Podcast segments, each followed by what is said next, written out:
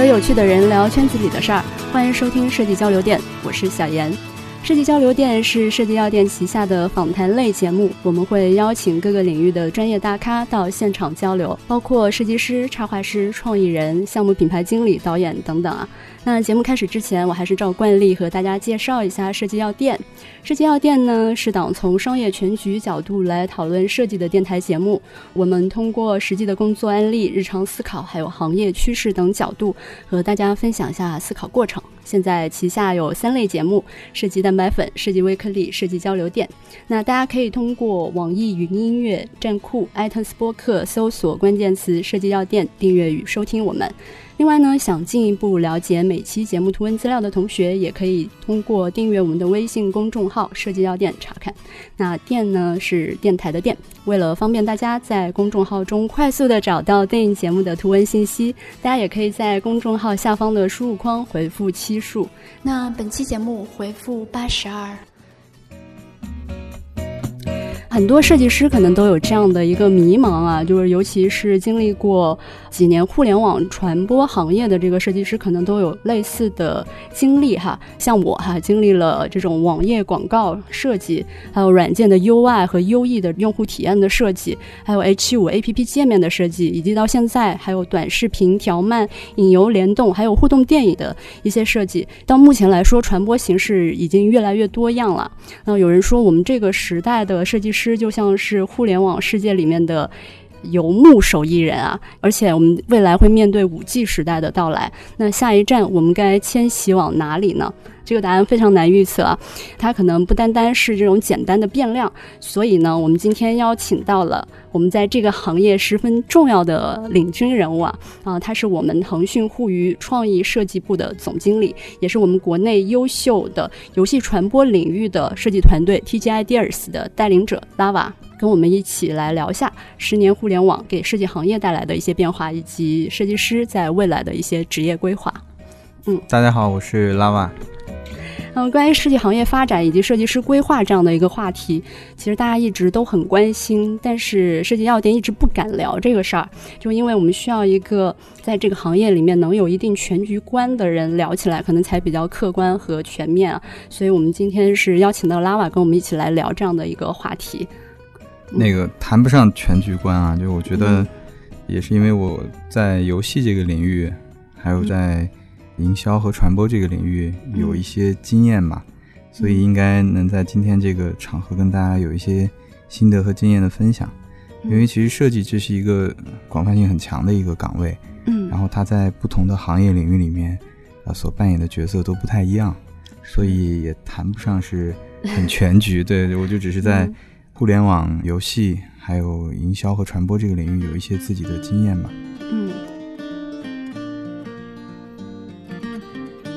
在过去的十年，TG 其实是发展的非常好的，因为我们相信，只要是做游戏设计的设计师，应该都会知道 TG Ideas 这样一个名字啊。而且曾经在站酷，大概是排名前十的设计师，一半都有在 TG 团队里面待过哈。而且在游戏传播领域，TG 绝对算是。国内顶尖的一个团队，很多设计师对 TG 团队也会有很多的好奇啊。那我想拉瓦应该是最有权威来介绍一下咱们 TG 团队的这样一个人。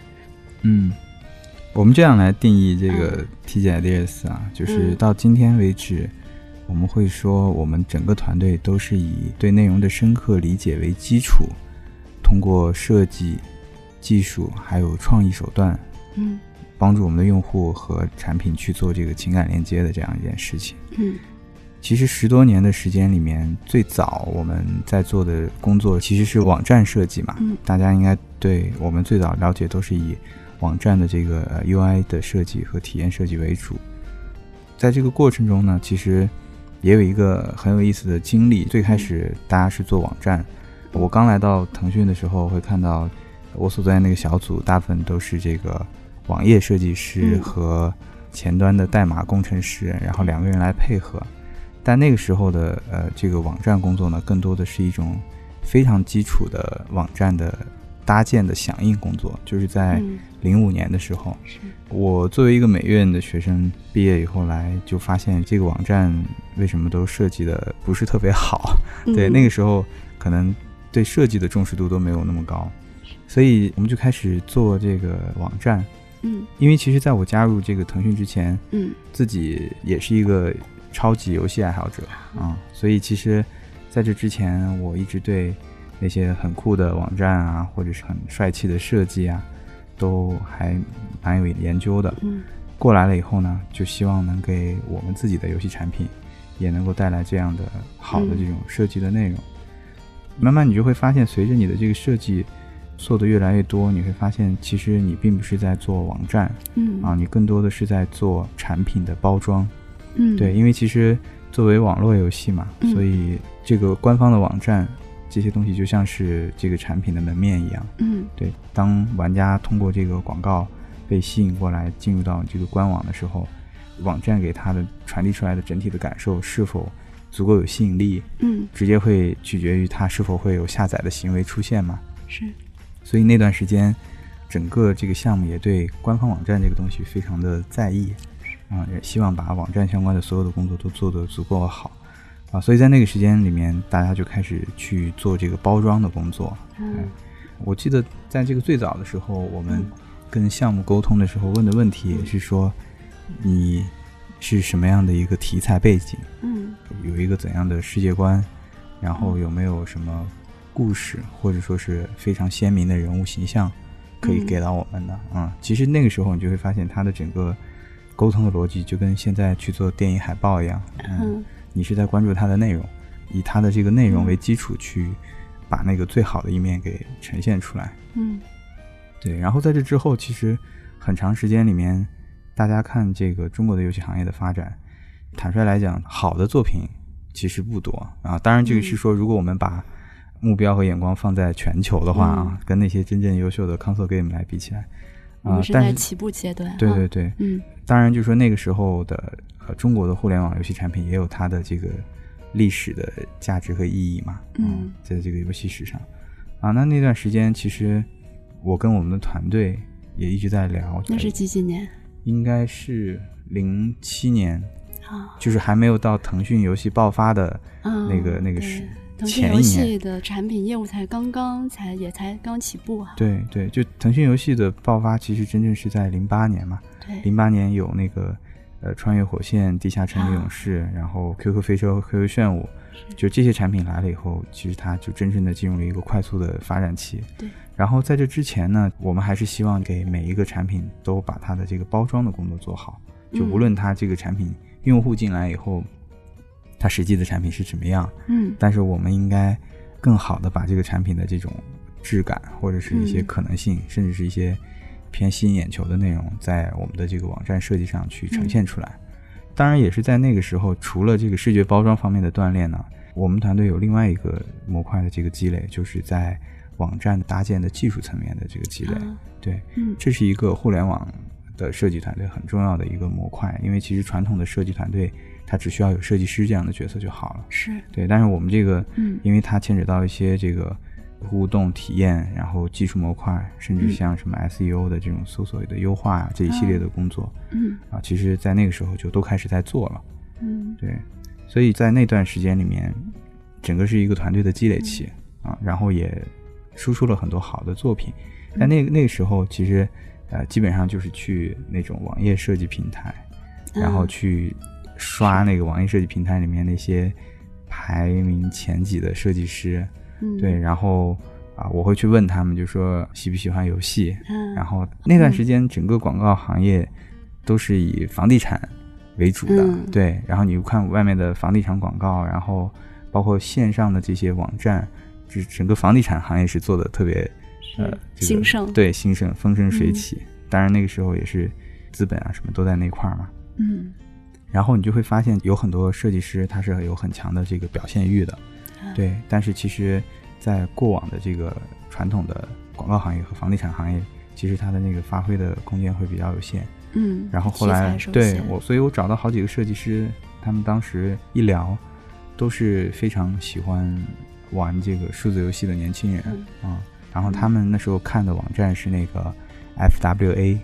啊，嗯，然后看的是就是就是对 Flash 或者动画对对对，就是很早的类似的这样的这种网站，嗯包括很多人在看那个时候韩国的网站发展的非常好嘛，韩国的互联网整个都发展的比较经济比我们好。早早十对对对十年二十年，所以其实这些设计师他们都啊、也有很强的表现欲，但是缺少一个产品和平台的这种机会，然后后来就把我应该算是把华南地区就是做的 不错的设计师，牛逼设计师都对对对拢过来了，都给 都给叫过来了。对，因为确实游戏有很强的这种表现力，在上面嗯能去做非常多的这个发挥和施展。嗯基本上也就是在零八年的那个时候，我就在思考一个问题，就是我们其实团队的规模慢慢也成型，就仔细要想想，就是那我们到底是一个什么样的团队？嗯其实这里面还有一个小故事啊，就是嗯我作为一个毕业生来到腾讯，其实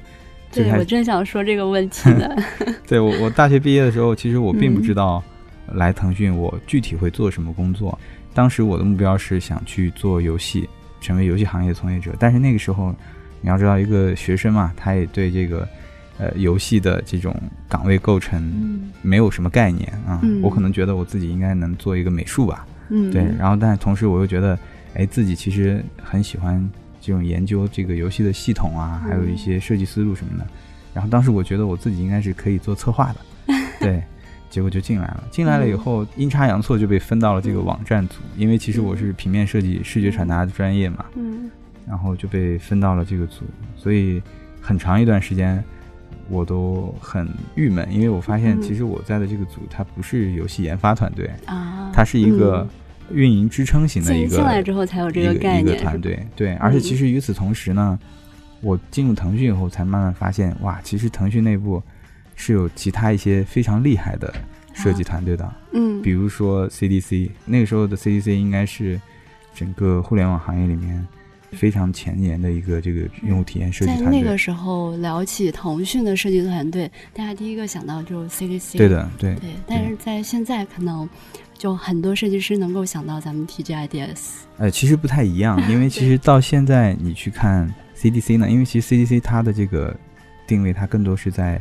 就是以腾讯为基础的这样的一个互联网行业，以社交，然后相关的互联网产品的一系列的体验设计为出发点的这个专业模块构成的一个对一个团队。它可能兴盛于那种 PC 软件时代，UI 设计、用户体验设计、对用户研究，用户研究，然后交互设计这一类，其实是非常专业一个团队。因为你去看现在 CDC 的最早的那一批的同事，现在嗯基本上在啊、呃国内的各大互联网公司都扮演着非常重要的角色。是对，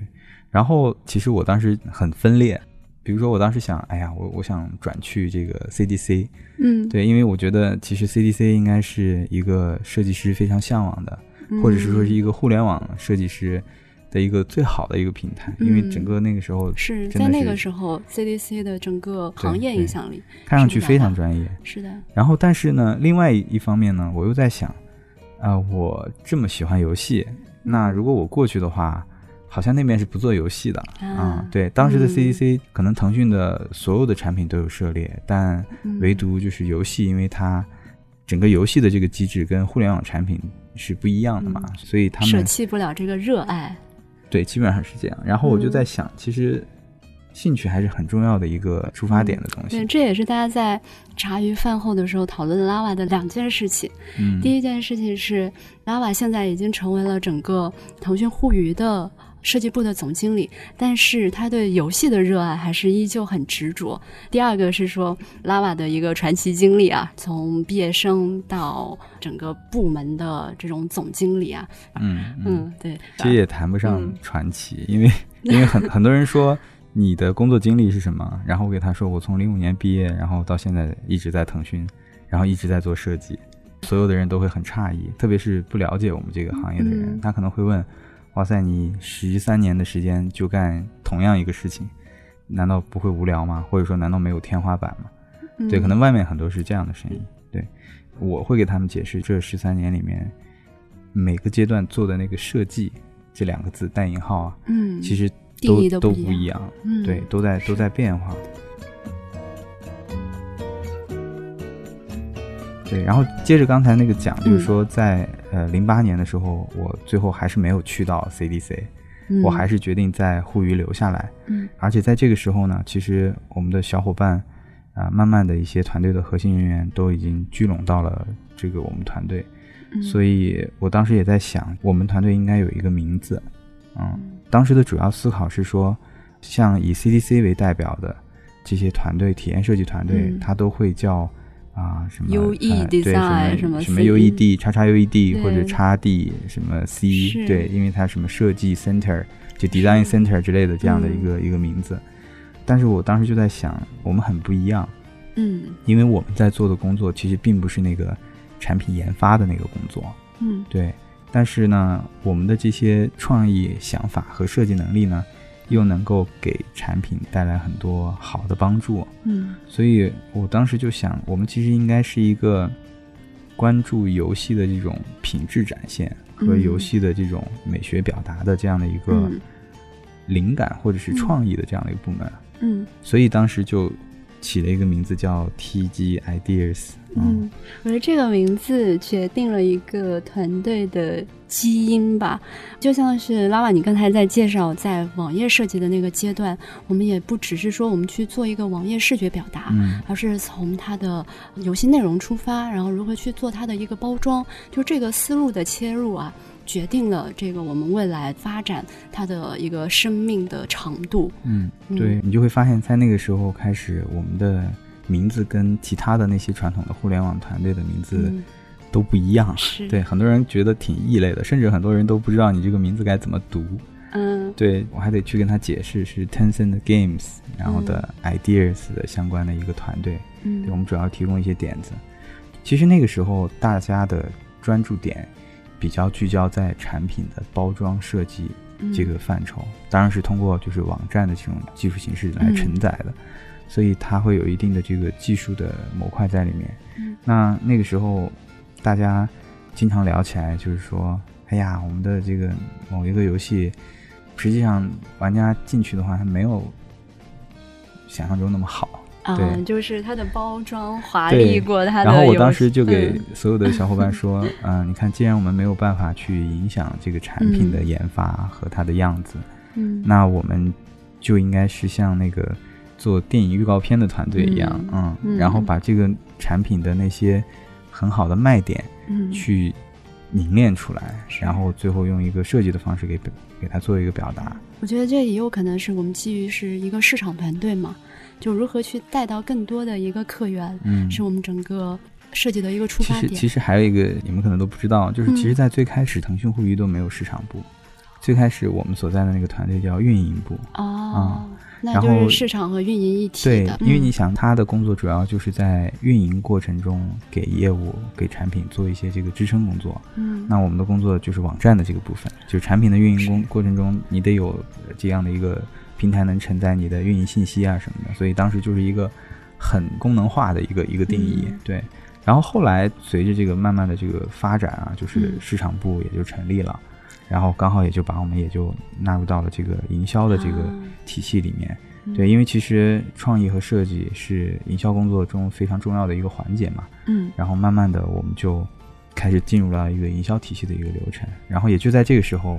迎来了腾讯的游戏的这个爆发。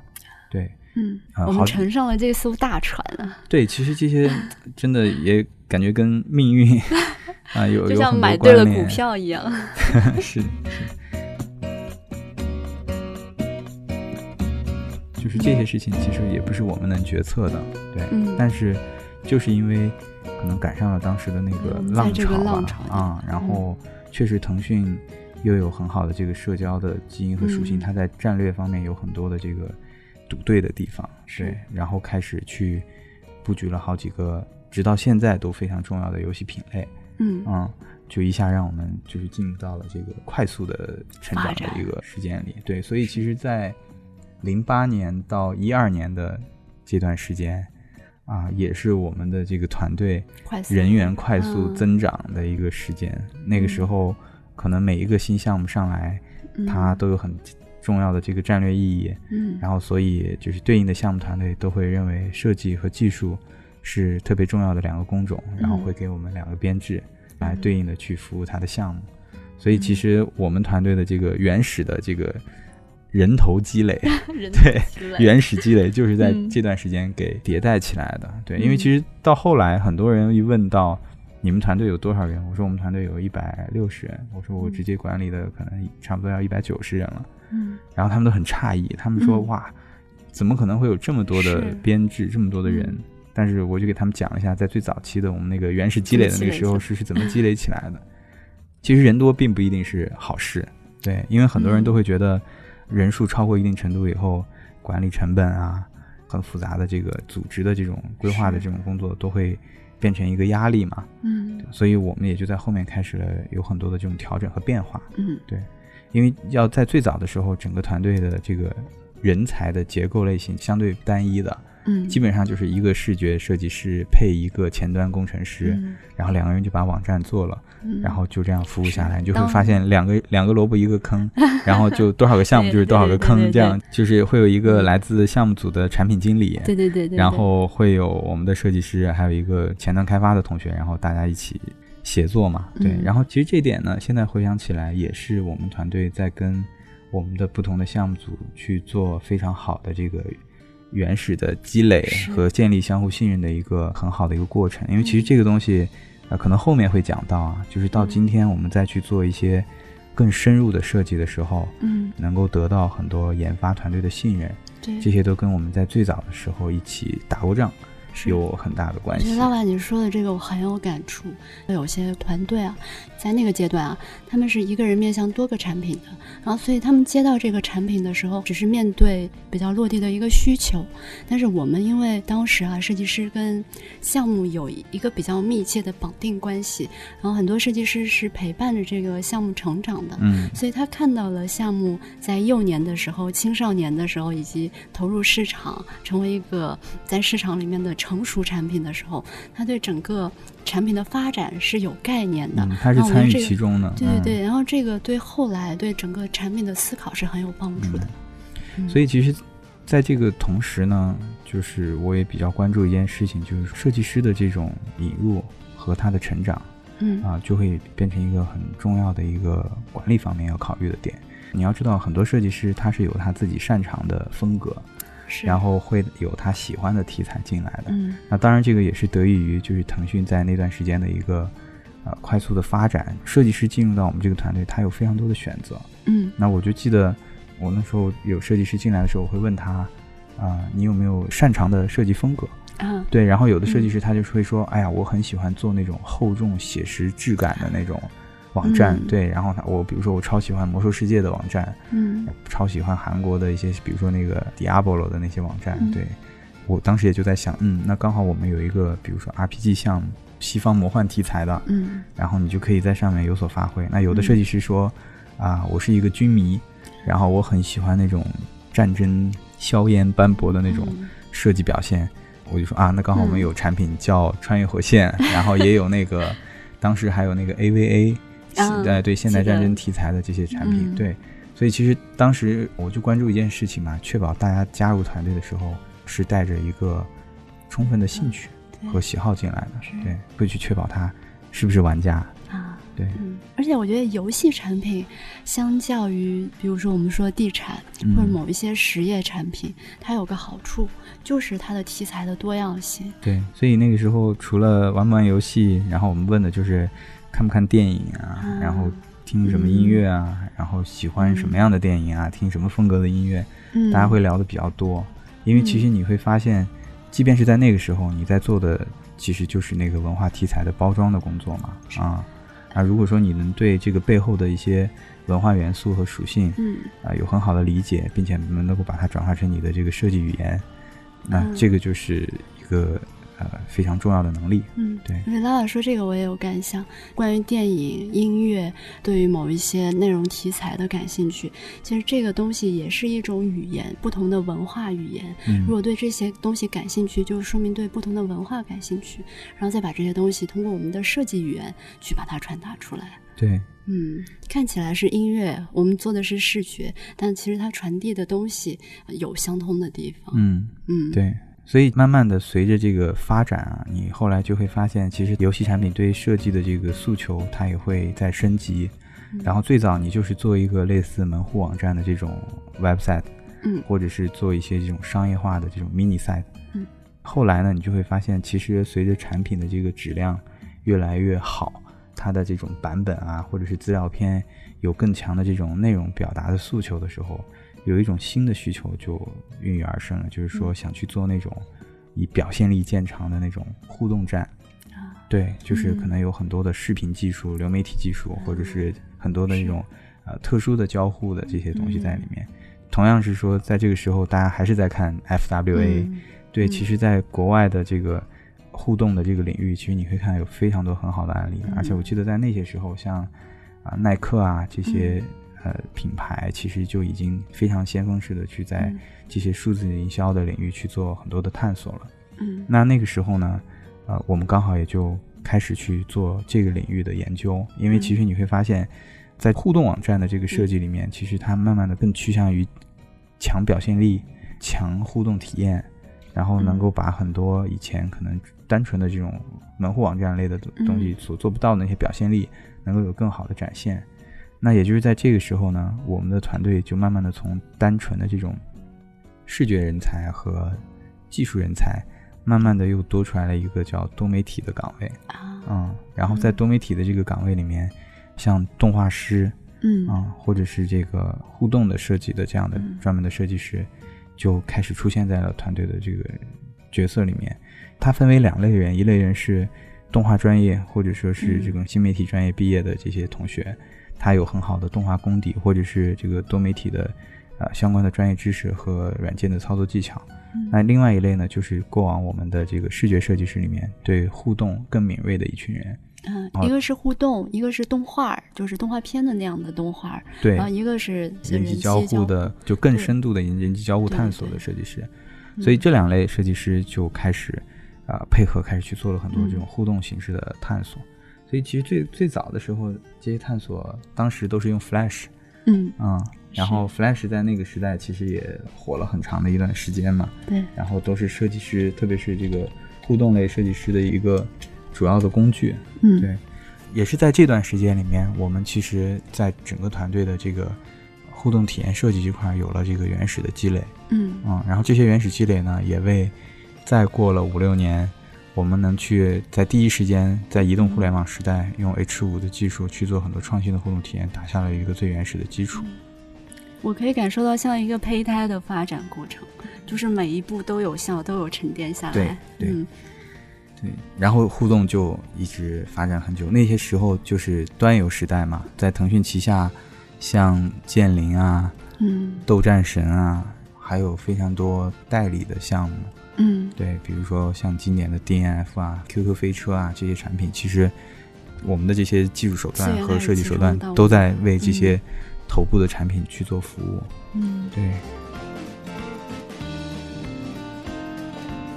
呃，其实，在我们做那个设计互动的那个基础上，后来我们发现了一件事情，因为这个时候我们也跟整个市场团队跑了很长时间，这应该是在零九年的事情。你会发现，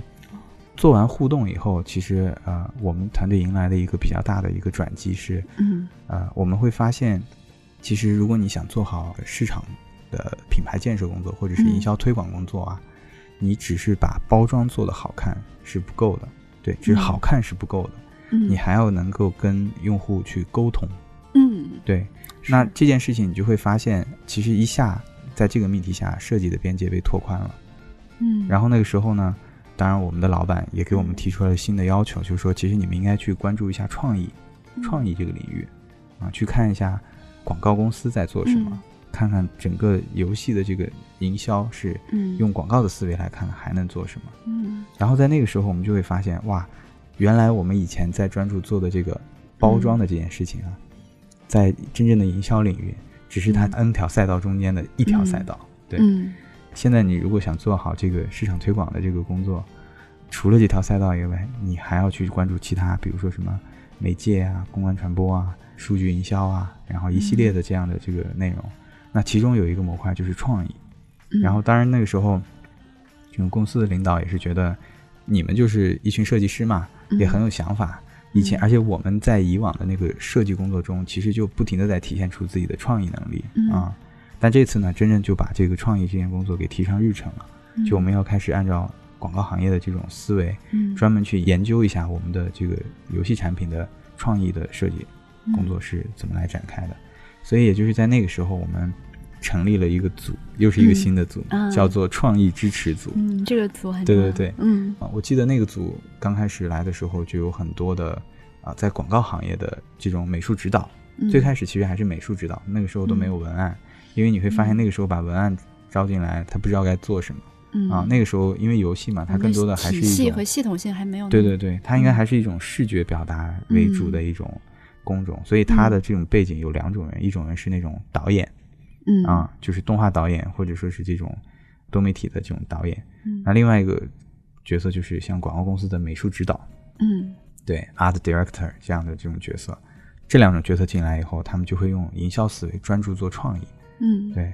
很多东西都会去讲创意的重要性，因为其实设计是像视觉设计是创意最后实现的其中一个环节，嗯。啊，是一个执行的环节，但是你跳到创意的这个单元去思考问题的时候，你会发现这里面有很多策略性的思考，嗯。对，就是当这个产品它的条件是这样一二三四五几个条件的话，嗯。你如何去把这个这些条件整合起来，用一个有意思的 idea 向用户去介绍你这这次你的产品，嗯。然后设计只是其中的一个表现环节，但是在设计背后，它其实是有很多信息的承载，嗯。它是在尝试跟用户沟通，这个也是广告的核心的一个作用嘛。是在那个之前，我们可能更像是一个需求的一个执行者，但有了创意之后，我们就开始思考这个需求是否准确，或者说有没有更好的一些玩法。而且你就会发现，在这个时候呢，我们整个团队以往的专业输出其实就是网站嘛，各种各样的网站，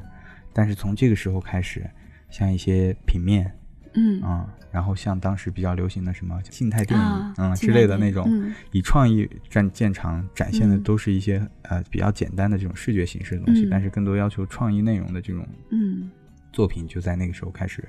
啊、比较多的涌现出来了。嗯。啊，同时另外还有一个模块就是视频创意嘛，嗯，就是我们有很多视频广告，嗯。对，无论你是用 CG 的方式表现，还是用真人实拍的方式表现，嗯你都得去把这个产品要推广的这个点，要去用好的嗯 idea 去、去呈现清楚。嗯对，所以在那个时候也有很多比较经典的案例，像给斗战神嗯做的那些，啊，那套是很有代表性的。就是普通玩家和人民币玩家的这个差异啊。因为其实当时斗战神这款产品很想表达出一些啊完全不一样的设计理念嘛。嗯，那这些东西其实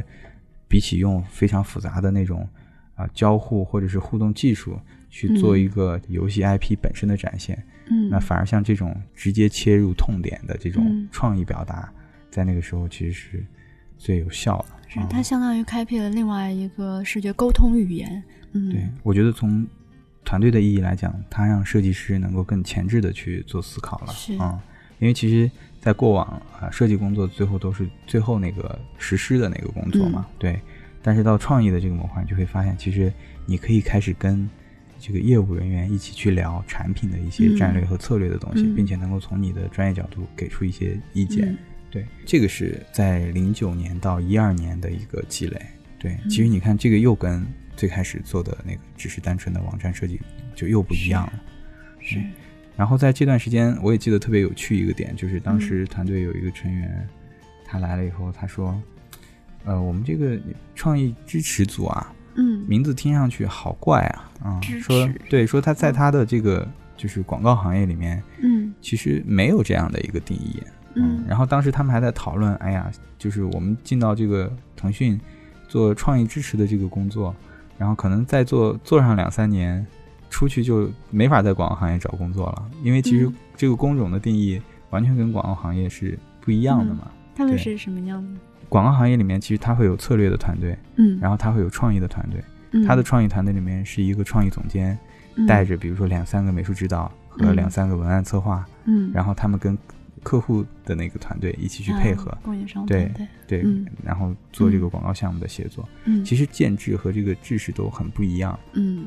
对。然后而且我们这个其实因为是一个 in house 的一个专业团队嘛，嗯。对。然后他们进来以后会发现，其实策略啊这些模块其实都跟传统的广告行业不一样，嗯。对，它更多的是聚焦在咱们那个游戏产品嗯。本身它的推广策略或者发行策略。嗯。啊，它不是一个这个营销的那个一个那个那个策略，策略对对。对，所以他他们很多人当时来的时候就觉得哇，这个感觉进来以后好像很不靠谱，对对对，但其实嗯。他们也没想到做了这么多年以后，嗯。竟然开始慢慢的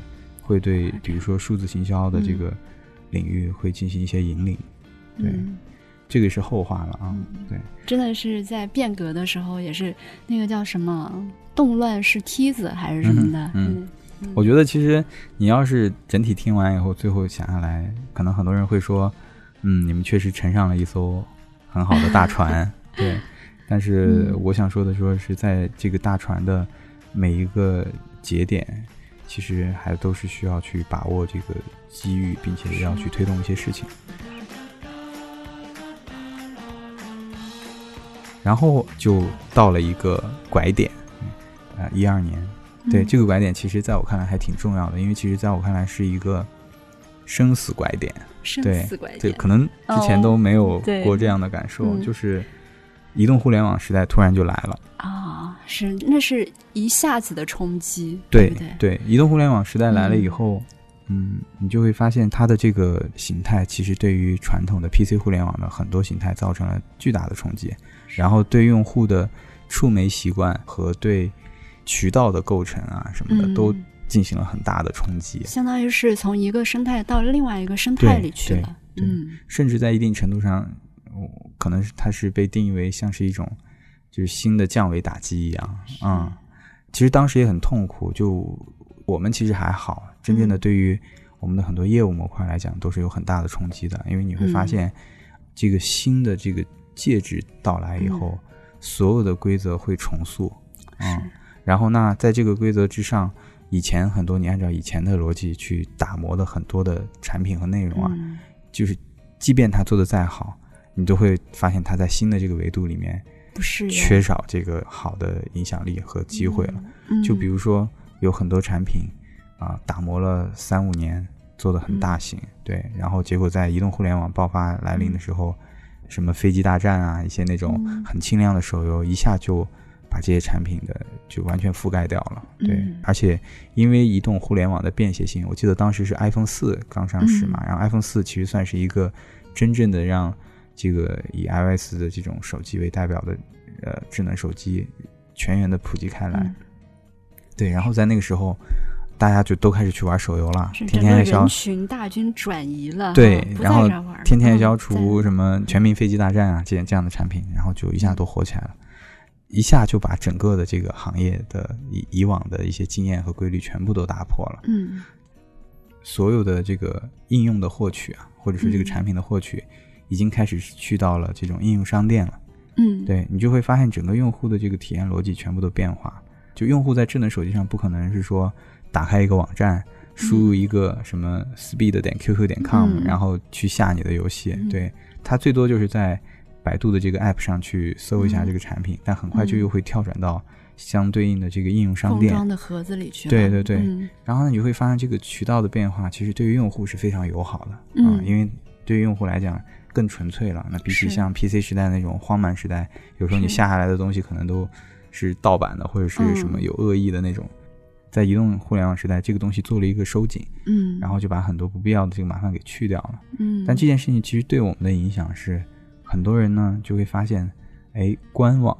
游戏产品的官方网站就已经不是那个最重要的。嗯大家迁徙走了，，对，它不是嗯那个就是广告落地的那个最核心的那个入口。对，嗯因为其实广告落地入口直接可以导向应用商店了。啊，对，嗯那这件事情就直接导致团队在官网建设这块的一个，首先对官网的这个重视度啊，嗯，就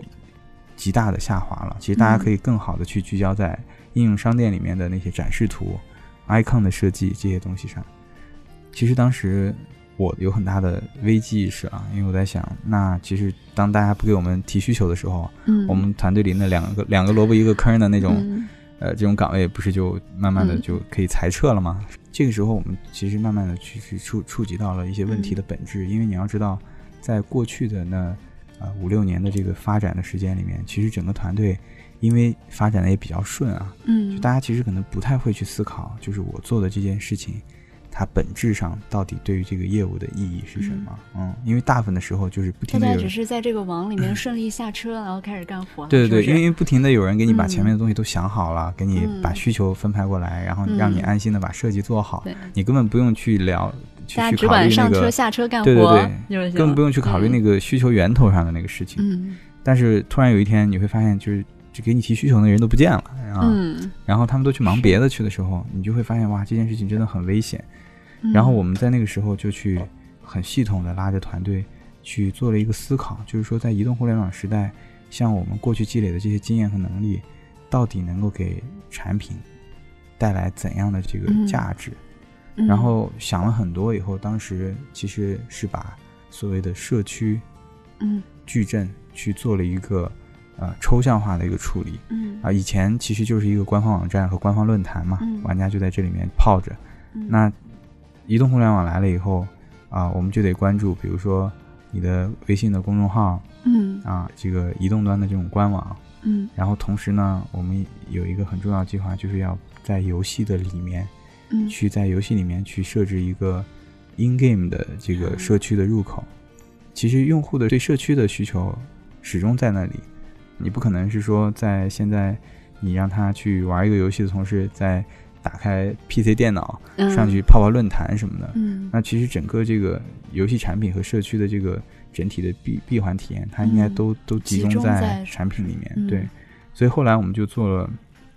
很重要的一个产品，就是像微社区这这样一个产品。对，当时也成立了设计的攻坚组，嗯然后来攻克这样的一个课题。然后当然最后也是比较好的把这个课题给解决了。你今天去看像王者荣耀啊，还有其他的腾讯游戏旗下的产品，那个微社区都是直接置入在游戏内部的，它是以一个、呃外部态拉起的一个方式，嗯。然后去把很多社交信息啊、然后这个官方的运营信息，甚至有一些游戏产品的 IP 的这种世界观、故事站一系列的内容，嗯。都是在通过这个微社区去承载的嗯。啊。因为其实大家会觉得这个这个 All in One 的技术的这个解决方案，其实对于手游产品的运营工作还是有蛮大的这种帮助的。嗯对，现在说起来其实听着好像比较简单啊，就是我们拿拿出来这样一个东西就给大家用起来了，但是在当时其实做了非常多的探索和研究是啊，很多好的创意，创意出来了，大家觉得嗯，好像是这个道理哈。嗯但是在当时没有这个东西的时候，大部分团队很难想到下一步棋它是应该怎么踩的。对，嗯然后你就会发现，其实在这个时候，我们才真正的开始去关注用户的对内容层面的核心痛点啊，比如说他有这个想看攻略的诉求。那我们就会在游戏里面，在他比如说连续失败了三局以后，嗯，在他那个失败界面上给他弹一个 tips，是一个小界面，说你要不要看一下这个英雄的攻略啊嗯？然后你就会发现那个按钮一点就就会弹出我们的这个微社区的那个攻略的体验，包括你想去看某个角色的这个故事啊，你点击那个故事按钮，它也是用我们这个形态去拉取了，嗯就是这个英雄的一些故事的内容，对它更好的融入到了产品里面啊，嗯成为了一个产品的一个像插件一样的一个嗯啊解决方案。嗯，然后一直沿用到今天。嗯，这个是我们最初开始做内容的对第一个初心。其实，而且这个这个个产品对于我们团队的意义来讲，嗯就是这是我们第一个互联网产品形态的一个产品。对，嗯所以在这个整个这个产品的设计过程中，它的这个交互逻辑、嗯产品的迭代，然后包括这个数据的这种反馈和收集、长线的这种发展规划，这些东西嗯变成了一个真正意义上的一个偏 UED 性质的一个一个工作。对，也就是我们的这个社呃社区团队之前在在做的这个工作。嗯对，其实整个整个跑下来以后，其实对于大家来讲收获还蛮大的。嗯对然后也就是在这个之后呢，你会发现其实，呃，以往的那种官网建设的那种工作，呃，其实已经不是那个最重要的工作了嗯啊，因为其实，在手游时代，游戏产品的数量是指数级增长的嗯啊。就比如说以前你在端游时代，你一年可能做这么三四个产品，就了不得了啊。嗯但是在手游时代呢，可能一个月就有，就比如比如说嗯。呃什么三五款产品要要去安排上线啊、因为其实大量的这个内容要涌进来，嗯。那那个时候就不得已，我们也用一种呃模块化和系统化的方式去做了那些官网的模板的快速定制的这种、嗯这种。平台，是。在确保一定美观性的是这个同时，呃，又能够把这种产能去做一个有效响应。当时嗯手游那一波是真的是涨了很多产品，不像是 PC 时代，可能开发一一款产品它的周期比较长，，对，对但手游是非常短，是，是而且那个时候呢，你也会慢慢的发现，其实用户呢，经过前这么多年的教教育育啊，中国的游戏用户他已经知道了。他说：“嗯你别给我把那个广告拍的那么花哨，或者说是 把这个网站做的那么漂亮啊！嗯，我就想看这个游戏里面长什么样、啊！你别给我放 CG 动画，你就给我放你的嗯 in game 的动画，嗯我看了就决定我要不要去玩。嗯，其实用户浪费大家彼对此时间哈，因为用户就越来越 就是更关注这个核核心本质的这个东西，他已经不再会被这种所谓的包装影响。嗯这个时候我们在做的事情就是说，更多的是用技术手段，把这个嗯建站的这些核心诉求，通过一个这个适适合于移动互联网的一个快节奏的响应方式给做掉。嗯，所以在那个时候，你会发现整个团队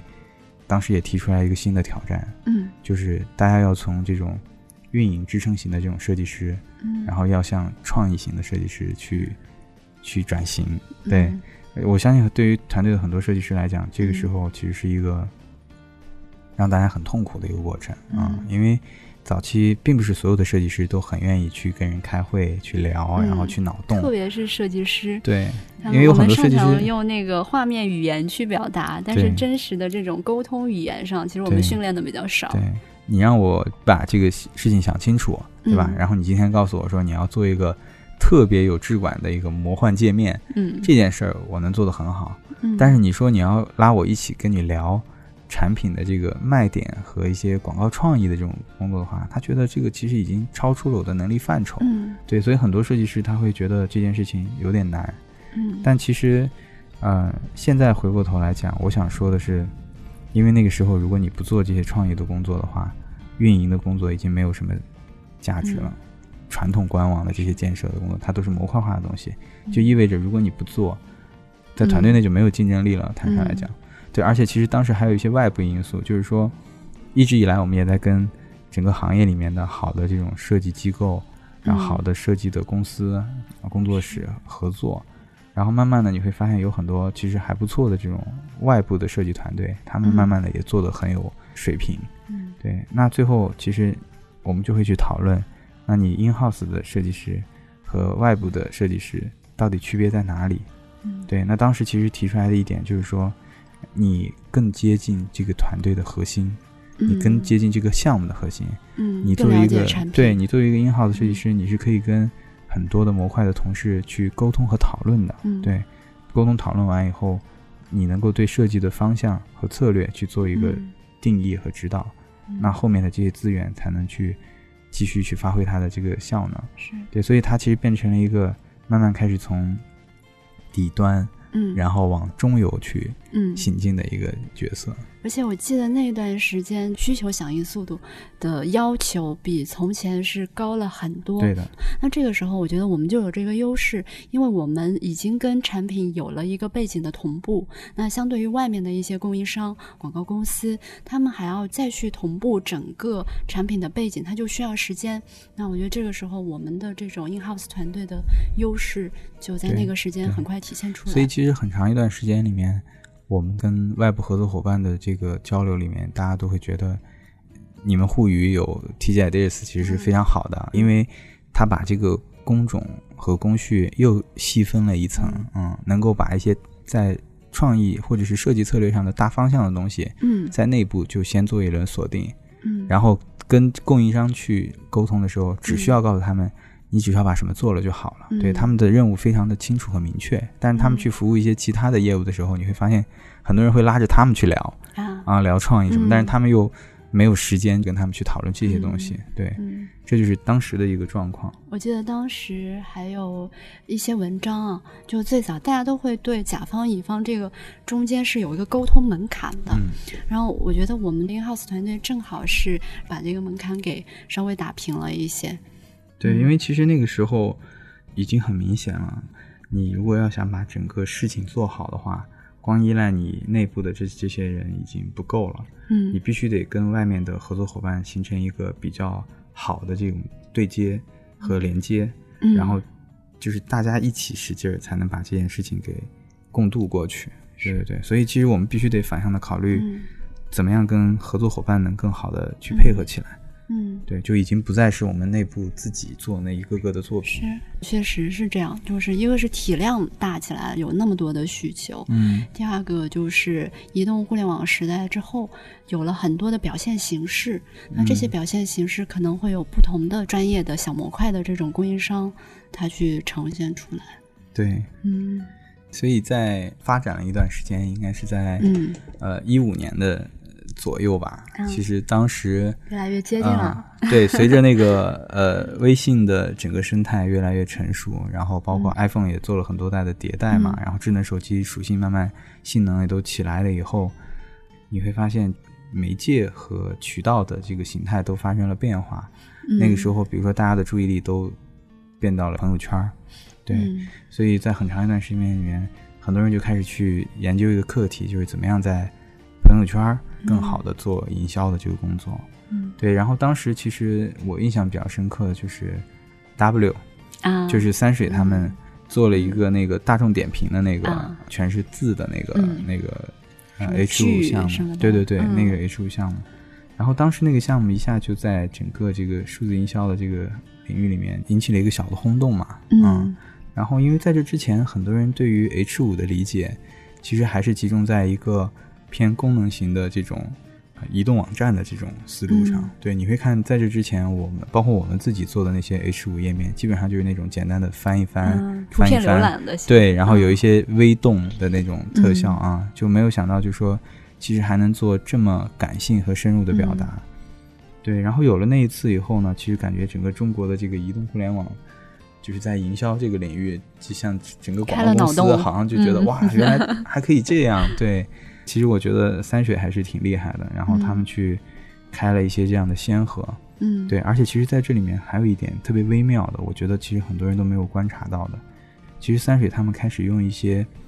在过往看来比较小众的、独立的审美和艺术风格，啊然后在这个移动互联网时代去做了非常多的表达。然后这些东西呢，其实极大的拓展了大众审美的边界。嗯嗯，就是他当时用那样的那些素材，其实让大家就发现哇，原来移动端的广告是可以有这样的这种别致的风格和和表达，而且它甚至还有一些互动性在里面。所以其实整个团队也就开始去探索和追求，这里面应该可能性还蛮大的。嗯对，然后刚好也是在这段时间里面，是因为我们之前有那么久的互联网的网站构建技术的积累，嗯所以整个团队在应该是一二年做那些社区的时候，其实就嗯。对 H 五的表现力，嗯。然后对基于这个 HTML5 的这种啊、流媒体加载啊、互动啊，然后的一系列的这个东西就有了研究嘛。嗯。然后直到有有一天，就是呃有一个产品叫全民突击，啊嗯，然后他说他们签了吴亦凡，嗯。对，然后然后问说能不能做一个 H 五，但是他们也不知道该怎么做，嗯就觉得这个明星这么大的卡司签进来了。嗯我们一定得做一个在朋友圈广告，在 H 五这块也要做一些有意思的这个素材。嗯我记得很清楚，只有二十五天的时间。嗯对，然后我们当时就说，那二十五天咱们就按照一种很轻松的一种方式来尝试嗯去做一下这个东西。然后后来就有了那个吴亦凡入伍的那个 H 五、嗯对，所以就是这个 H 五呢，其实给整个行业带来了很多的影响，因为其实嗯。在这个 H 五上，我们又用了一些更进一步的这种小的玩法和伎俩，嗯。对，然后去玩了一些很不一样的概念，嗯。然后同时也有 idea 在里面。啊、是。我们拿了很多这个偷换概念的方式去做了这样一个结合这种娱乐新闻。对嗯。而且嗯。就最有意思的是说，这个素材其实都不是按计划上线的，都是在测嗯试的过程中，在前一天的晚上给啊。泄出去了啊，嗯。然后泄出去以后就狂被人转发，嗯。然后到第二天早上起床的时候，整个朋友圈都是这个、这个素材，嗯。就取得了非常好的效果吧。我记得嗯。一天的时间是六百五十万的 PV，然后直接给产品带来了将近百分之零点五九吧，多少的这个转化，嗯。对，然后将近就是有，我印象里好像是将近有二三十万人是因为这个素材下载了《全民突击》的这个游戏，对，嗯，所以当时利用了明星的这种娱乐效应，对，然后又运用了我们在移动端的这个设计的这个和互动的这个技巧，嗯然后再加上创意，然后把这个事情其实很好的做一次呈现。然后在这之后呢，呃，基本上就又打开了一扇新的大门。嗯，然后你就会发现，在这之后的两到三年的时间里面吧，就是 H 五的这个呃互动的这种探索，一下就嗯成为整个团队的主流嘛。是当时我记得手机上因为有很多感应器嘛，嗯，就是不同的传感器，它需要不同的技术，然后也会有不同的玩法。对对，嗯陀螺仪啊，对对对摄像头，对摄像头，嗯，然后对，嗯。上传图片啊，什么摇一摇啊，就都可以。就我记得很长一段时间，我们的多媒体团队大家其实都很嗨，经常去拿一些那种新技术去做很多的探索，说今天有一个什么三 D 技术，对吧？嗯明天有一个什么换脸技术，啊，对对对，大家就都在都在玩嗯这些东西。其实这段时间对整个团队的这种就是技术探嗯索和互动能力以及创意能力的锻炼，其实是非常大的。嗯而且在这几年里面，你会发现，其实基本上就是我们成为了引领这个嗯模块的一个主流，也不能说是我们，是说而是说互联网公司嗯呃变成了就是他们的这些营销的手段，基于嗯技术和互动的这种营销手段，再加上对内容的这种理解。反而成为了这个嗯引领这个行业的一些领导者，反而不是传统的广告公司。是因为我们正好是数字领域的原住民啊，对，能不能说原住民？嗯是是，这个还是是挺贴切的。嗯对，然后就是在这个过程里面呢，有一件事情呃对我触动还挺大的。嗯。对，因为其实做了很多爆款案例啊，就是嗯。像什么穿越故宫来看你啊，吴亦凡啊，然后包括后面什么薛之谦啊，嗯。大大小小我们还是做了非常多呃有这些刷屏的案例的。对，嗯。然后做完以后，啊，也在很多地方去做了分享，去嗯讲我们作为创意人、设计师，怎么样去运用这个技术手段和嗯。设计手段，还有创意手段，把我们的这些呃帮助我们的这个商业产品去赋能嘛。嗯。对，但其中有一次有一个高效的交流，然后我就在介绍我们的这些创意的案例的时候，其中有一个学生说的话对我触动很大，嗯。然后他说：“你们的营销做的挺好的，嗯。对，然后但是说你们的产品不行，对，然后这件事情其实对于我的触动呢，我就在想，因为我也是一个玩家嘛，嗯。就是其实真正打动我的，或者说是嗯。能够影响到我的，当然好的广告和好的素材会是嗯。其中一个让我产生下载行为或者购买行为的一个重要因素啊，嗯。但是能长久把我留下来的，还是你这个产品本身的质量，以及在这个社区里面身边一群同好的玩家，嗯。能够围绕这个产品去做非常多的交流、分享心得的这件事儿。然后这事儿对我触动挺大呢，所以我也开始就在想，就是说，那我们能不能真的去做一些帮助产用户嗯。去在产品或者说是社区体验上嗯。能有更进一步的这个呈现的一个一个工作。嗯。对，还有一个嗯。背景因素就是说，你会发现硬广啊，嗯。就是那种官方官相很重的那种广告啊，嗯。会随着移动互联网的这个发展，你要知道这一直在发展，嗯。大家的审美在迭代，然后对、嗯。对所谓广告的那种免疫力，嗯对，然后都在都在增强，然后呢，受众其实也慢慢会觉得你别跟我来花里胡哨的，有没有一些嗯实质性的东西？嗯。那后来我们就发现，其实社区是一个很重要的阵地啊、嗯。就在社区里面，如果说你是一个好的产品的话，原则上在游戏的社区里面会有非常多，比如说同人创作，嗯然后有很多关于玩法呀，或者是文化层面的这个讨论，对内容里的。对对对，然后这个时候你就会发现，国外的像暴雪啊，或者是一些这种成熟的游戏社区，嗯它完全是因为你有一个好的内容之后，然后嗯玩家开始在这个社区里面产生非常多的 UGC、这个 PGC 的这种内容，嗯。然后官方在做的事情呢，其实也是在社区里面用这个官方互动的这种形式，或者用嗯。官方的 PGC 的内容的形式来做一些软性的营销。就你会发现它慢慢的变成了一种社区的这种软性营销的工作在里面。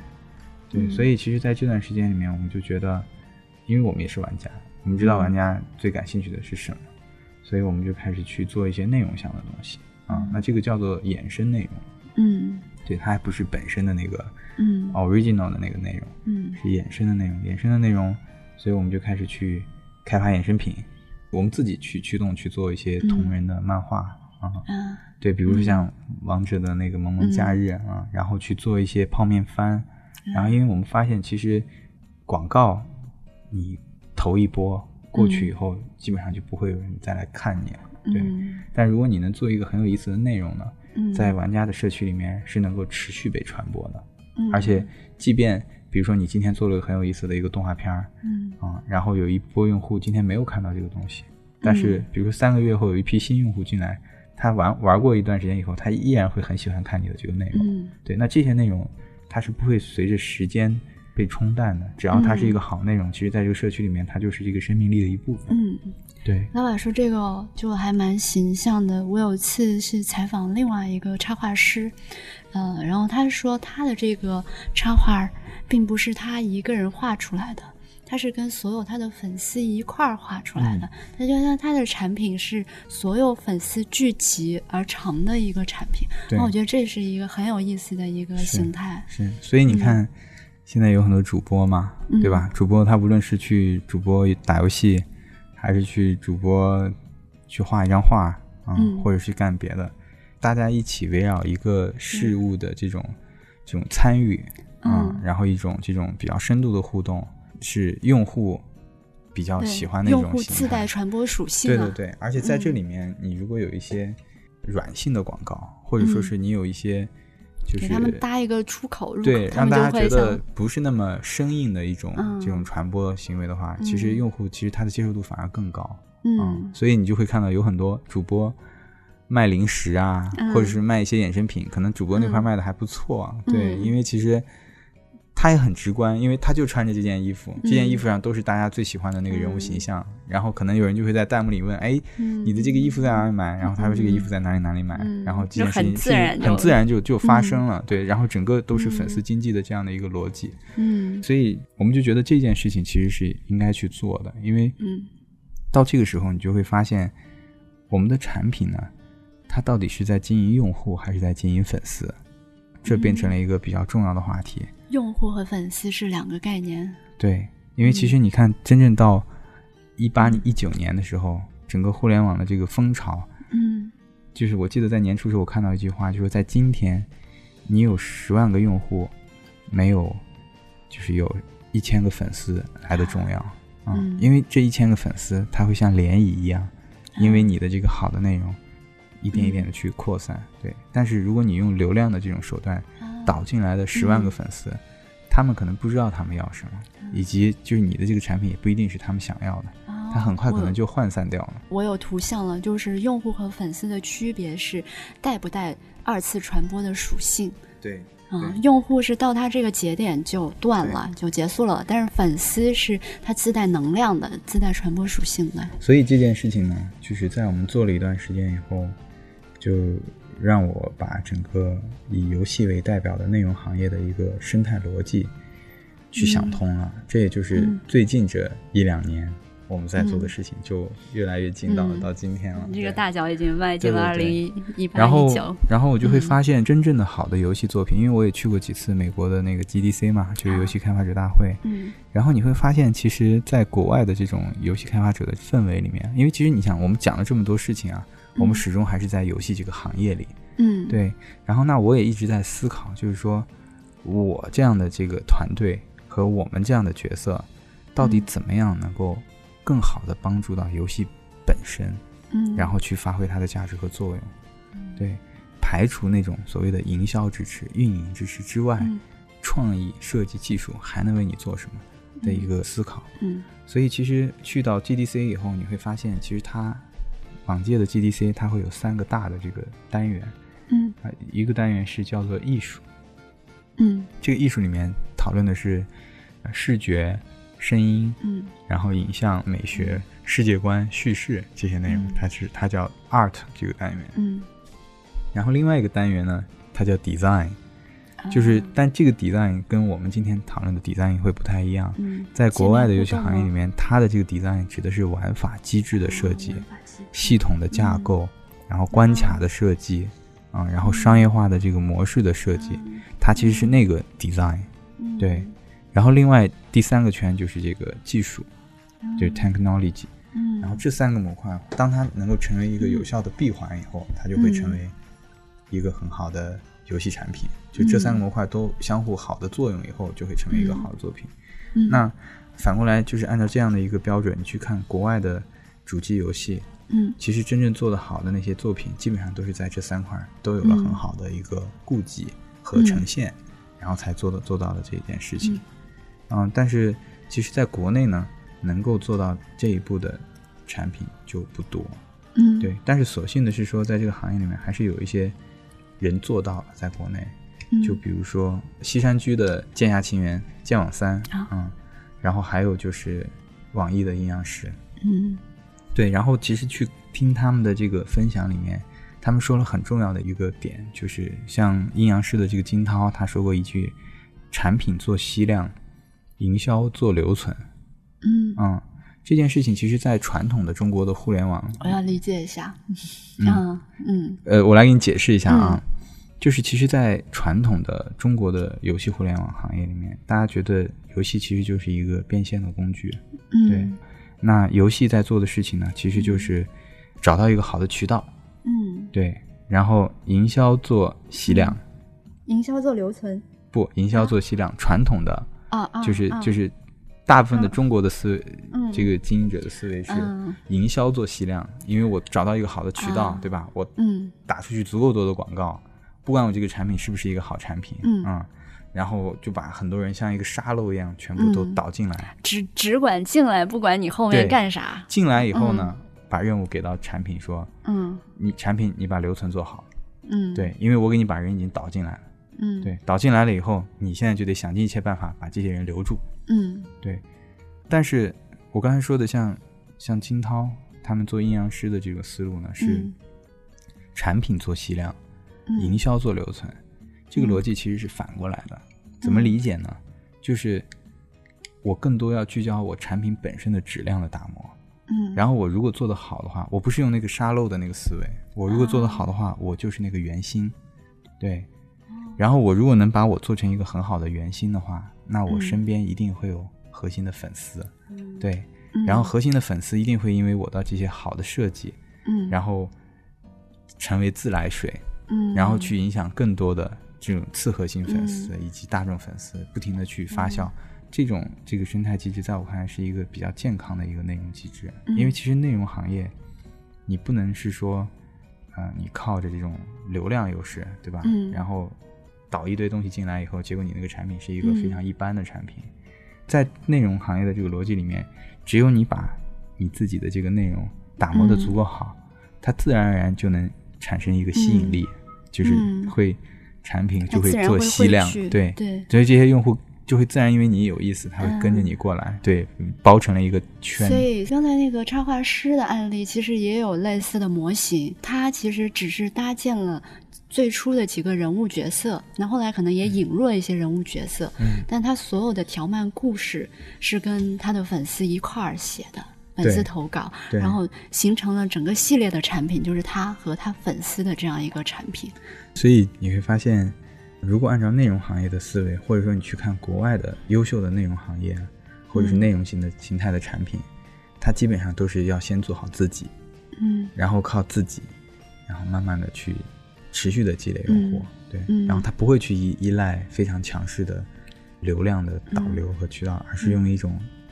精耕细作的方式，嗯把自己的这个粉丝群群体经营的越来越大。嗯这件事情的这个就是认知逻辑，其实是在本质上是有一些差异的。我觉得他们说是一种新的生物，这个生物其实也是基于说，在这个互联网背景下，呃，每个人都有发声和制作内容的这样的一些能力，就是他有发声权利，他有发言权了，他才能够形成这样的一个内容，才形成了这样的一个新生物的这种游戏产品形态，跟我们原来的是我们原来说大喇叭式的哈，只有官方它制作出来，大家只管接收。啊，或者你只管呃上来玩，但是你没有一个发言权、发声渠道，它是形不成这样的一个生物。对，嗯，因为移动互联网高速发展嘛，就是如果你说在一二年的时候，你说大部分的用户还不知道游戏是什么啊，我们借助我们的这种流量的趋势去教育他们，这个其实是合理的。嗯，对，但是到今天的时候，你要去问，比如说在座的有没有？玩游戏不玩游戏的 啊，可能会很少，因为嗯，它成为一种生活对，因为阿姨都在玩消消乐，也在玩，对，都在玩消消乐，大家都是玩家了。对，那这个时候其实大家对游戏的理解和对游戏的这个质量的要求就一定会提升。嗯，所以其实到今天，就是就到现在啊，T G I S 又在往前走一步，就是说我们希望能够成为那个。art 这个单元啊，非常有能力的一个补齐者，嗯，然后去帮助我们的产品在叙事，然后世界观的架构，还有就是好的这种内容设计的层面，在游戏本身的这个设计层面去做一些支持，就是在它的原心，它有具备这个吸引力，对，嗯，所以这个也就是我们现在的团队，嗯，就是你会发现，就是用了这么多年，我们。就是可能真正意义上讲，一部分的同学进入到了研发的环节，去做那个产品的呃艺术的构建的这个，或者说是内容力构建的这件工作。因为其实你会发现，你在过去的十几年，你做了这么多的事情啊，你做这个营运的支持，你做社区的支持，包括你做生活方式和衍生品的支持，嗯，啊，所有的后端的这些工作，其实都是建立在你在前面那个艺术性的塑造是否充分的。前提下，嗯，才能去展开的，嗯。嗯。如果你的一个游戏产品本身没有什么文化底蕴，嗯，然后没有任何的这种卖点或者是内容力，嗯，那你就你就会发现，呃，你的营销工作很难去找到它的卖点，嗯嗯，然后你的社区里面玩家也没法就文化去聊出什么东西，嗯，然后最后你要做衍生品，你会发现这个产品根本没有跟用户建立所谓的情感链接，嗯，对，那。所有的事情都会非常的示威，嗯，所以在这个模块里面，最重要的就是在产品的这个内容构建这个环节，真正的去做一些好的设计，对，跟我们的产品一起，对，所以这个就是一个从古到今的一个 这是一个发展历程，对，所以你你反过来看，可能每两到三年，嗯，团队做的这个设计打引号都不一样，嗯，然后直至今天。我们开始去参与到游戏产品的这个内核的这个建立的这个模块，它同样还有很大的挑战和很长的路要走。对，而且这是一个相比起以前的挑战来讲，都是一个需要更长时间和更大难度去塑造和打磨的一个工作。是，嗯，进入了另外另外一个地盘，得很多东西得重新开始建。对，但是就是从我的角度来讲，我们这样一个团队已经走了将近十年的。十，今年已经是第十一年了。对，在过往，我们就设计、技术和创意的这个积累，嗯，包括在整个行业里面的这种人脉啊、资源的积累，嗯，其实每一步都算数的。对，那这些东西今天反过来再看，又成为了帮助我们产品去把啊内容做好的一个强有力的一个支撑吧。对，这些过去的都是注入到我们的基因里的。对对，然后来一起。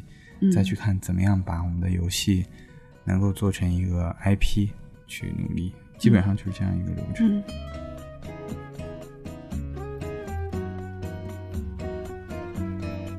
拉瓦讲了这么多，其实已经把我本来想到的一些问题啊，基本上都覆盖到了。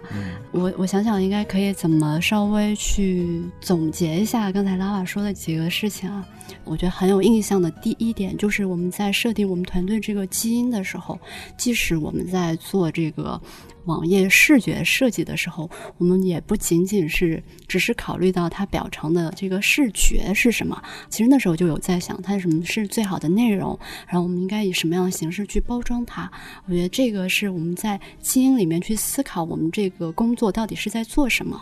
啊，才会影响到我们后面的每一步在找寻这个发展路径上有了很好的一个依据。啊，我觉得这个是一个。第二个是啊，我觉得应该是拉瓦的这个危机感和求生欲啊。这十年其实是互联网变化非常快速的十年，特别说你刚才说的那个生死抉择的那个关头啊，就真的是给很多设计师带来了一些冲击，整个行业也会有冲击啊。然后这个其中，其实我们刚才也说到，有一些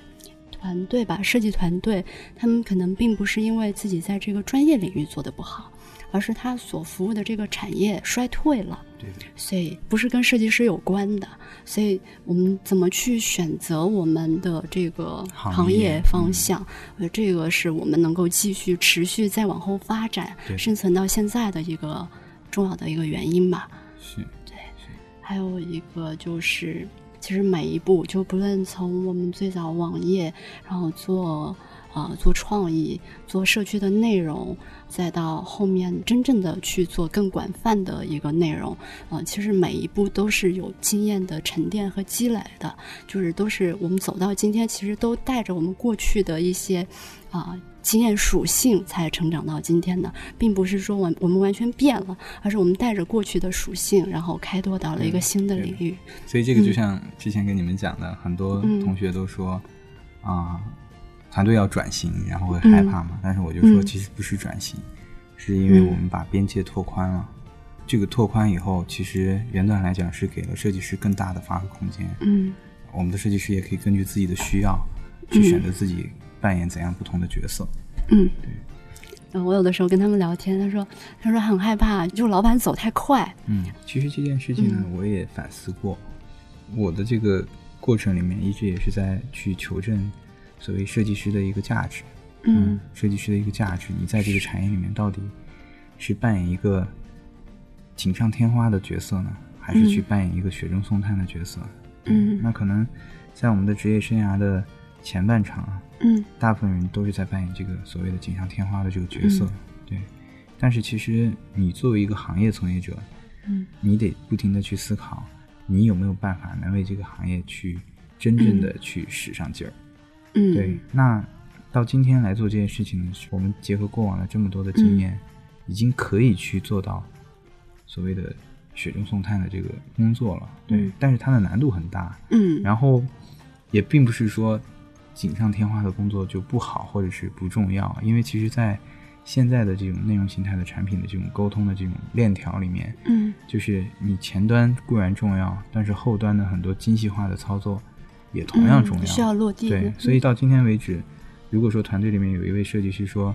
他是一个更专注于设计表达和设计表现的这样设计师，他不想去做创意，也不想去做内容的规划，然后他就想做好那个执行的那个工作的话，嗯，一样还有很大的空间可以给他施展。因为其实在我看来，跑到今天。最后的那个非常到位的执行和设计，依然是我们所有的这个金字塔不能够缺少的那个。它依依依然是最后那个临门一脚的工作啊！就并不是说我我开始去做高谈阔论，然后去做很多理论化的建设，然后开始不关注最后的那个执行的效果。我觉得其实我们作为设计师发展起来一路走来，最重要的感悟就是知道最后一定得有一个可落地的执行方案。因为其实你你想的再多，你最后也是用一个平面视觉，或者是一一段影像，或者是一段故事来跟用户沟通的。这个东西里面可能埋藏着你非常详细的策略、信息和你的一系列的这种考量。嗯。但是你不可能把这些复杂的东西铺给用户。嗯。你需要把它提炼成一个很直观的表现，让用户去让用户去感受这个东西。只不过现在这个链链条拉长了，但是每一个环节。都非常重要。这边能不能问一个问题啊？在我们这种设计成长的过程里面嘛，嗯，就我们现在涉及到不同业务，然后我们可能越来越所谓顶层设计去走啊。那在这个过程里面，对于设计师来说，最宝贵和最需要坚持的东西是什么？嗯。我觉得最核心的东西，特别是我们做这个内容这个产业啊，就是你做的东西最后都是要一个能让用户很快的就了解你在表达什么啊，然后并且用一个很好的形式去呈现的，嗯，这样一个一个手段，这个是设计师你无论怎么样都要去坚持的。对，嗯。所以其实设计师去跟所有的品牌或者是运营或者是制作人去沟通的时候，他们最后去呃讲了很多他们的诉求。对，那我的问题最后都是，那我们最后到底要跟用户讲什么？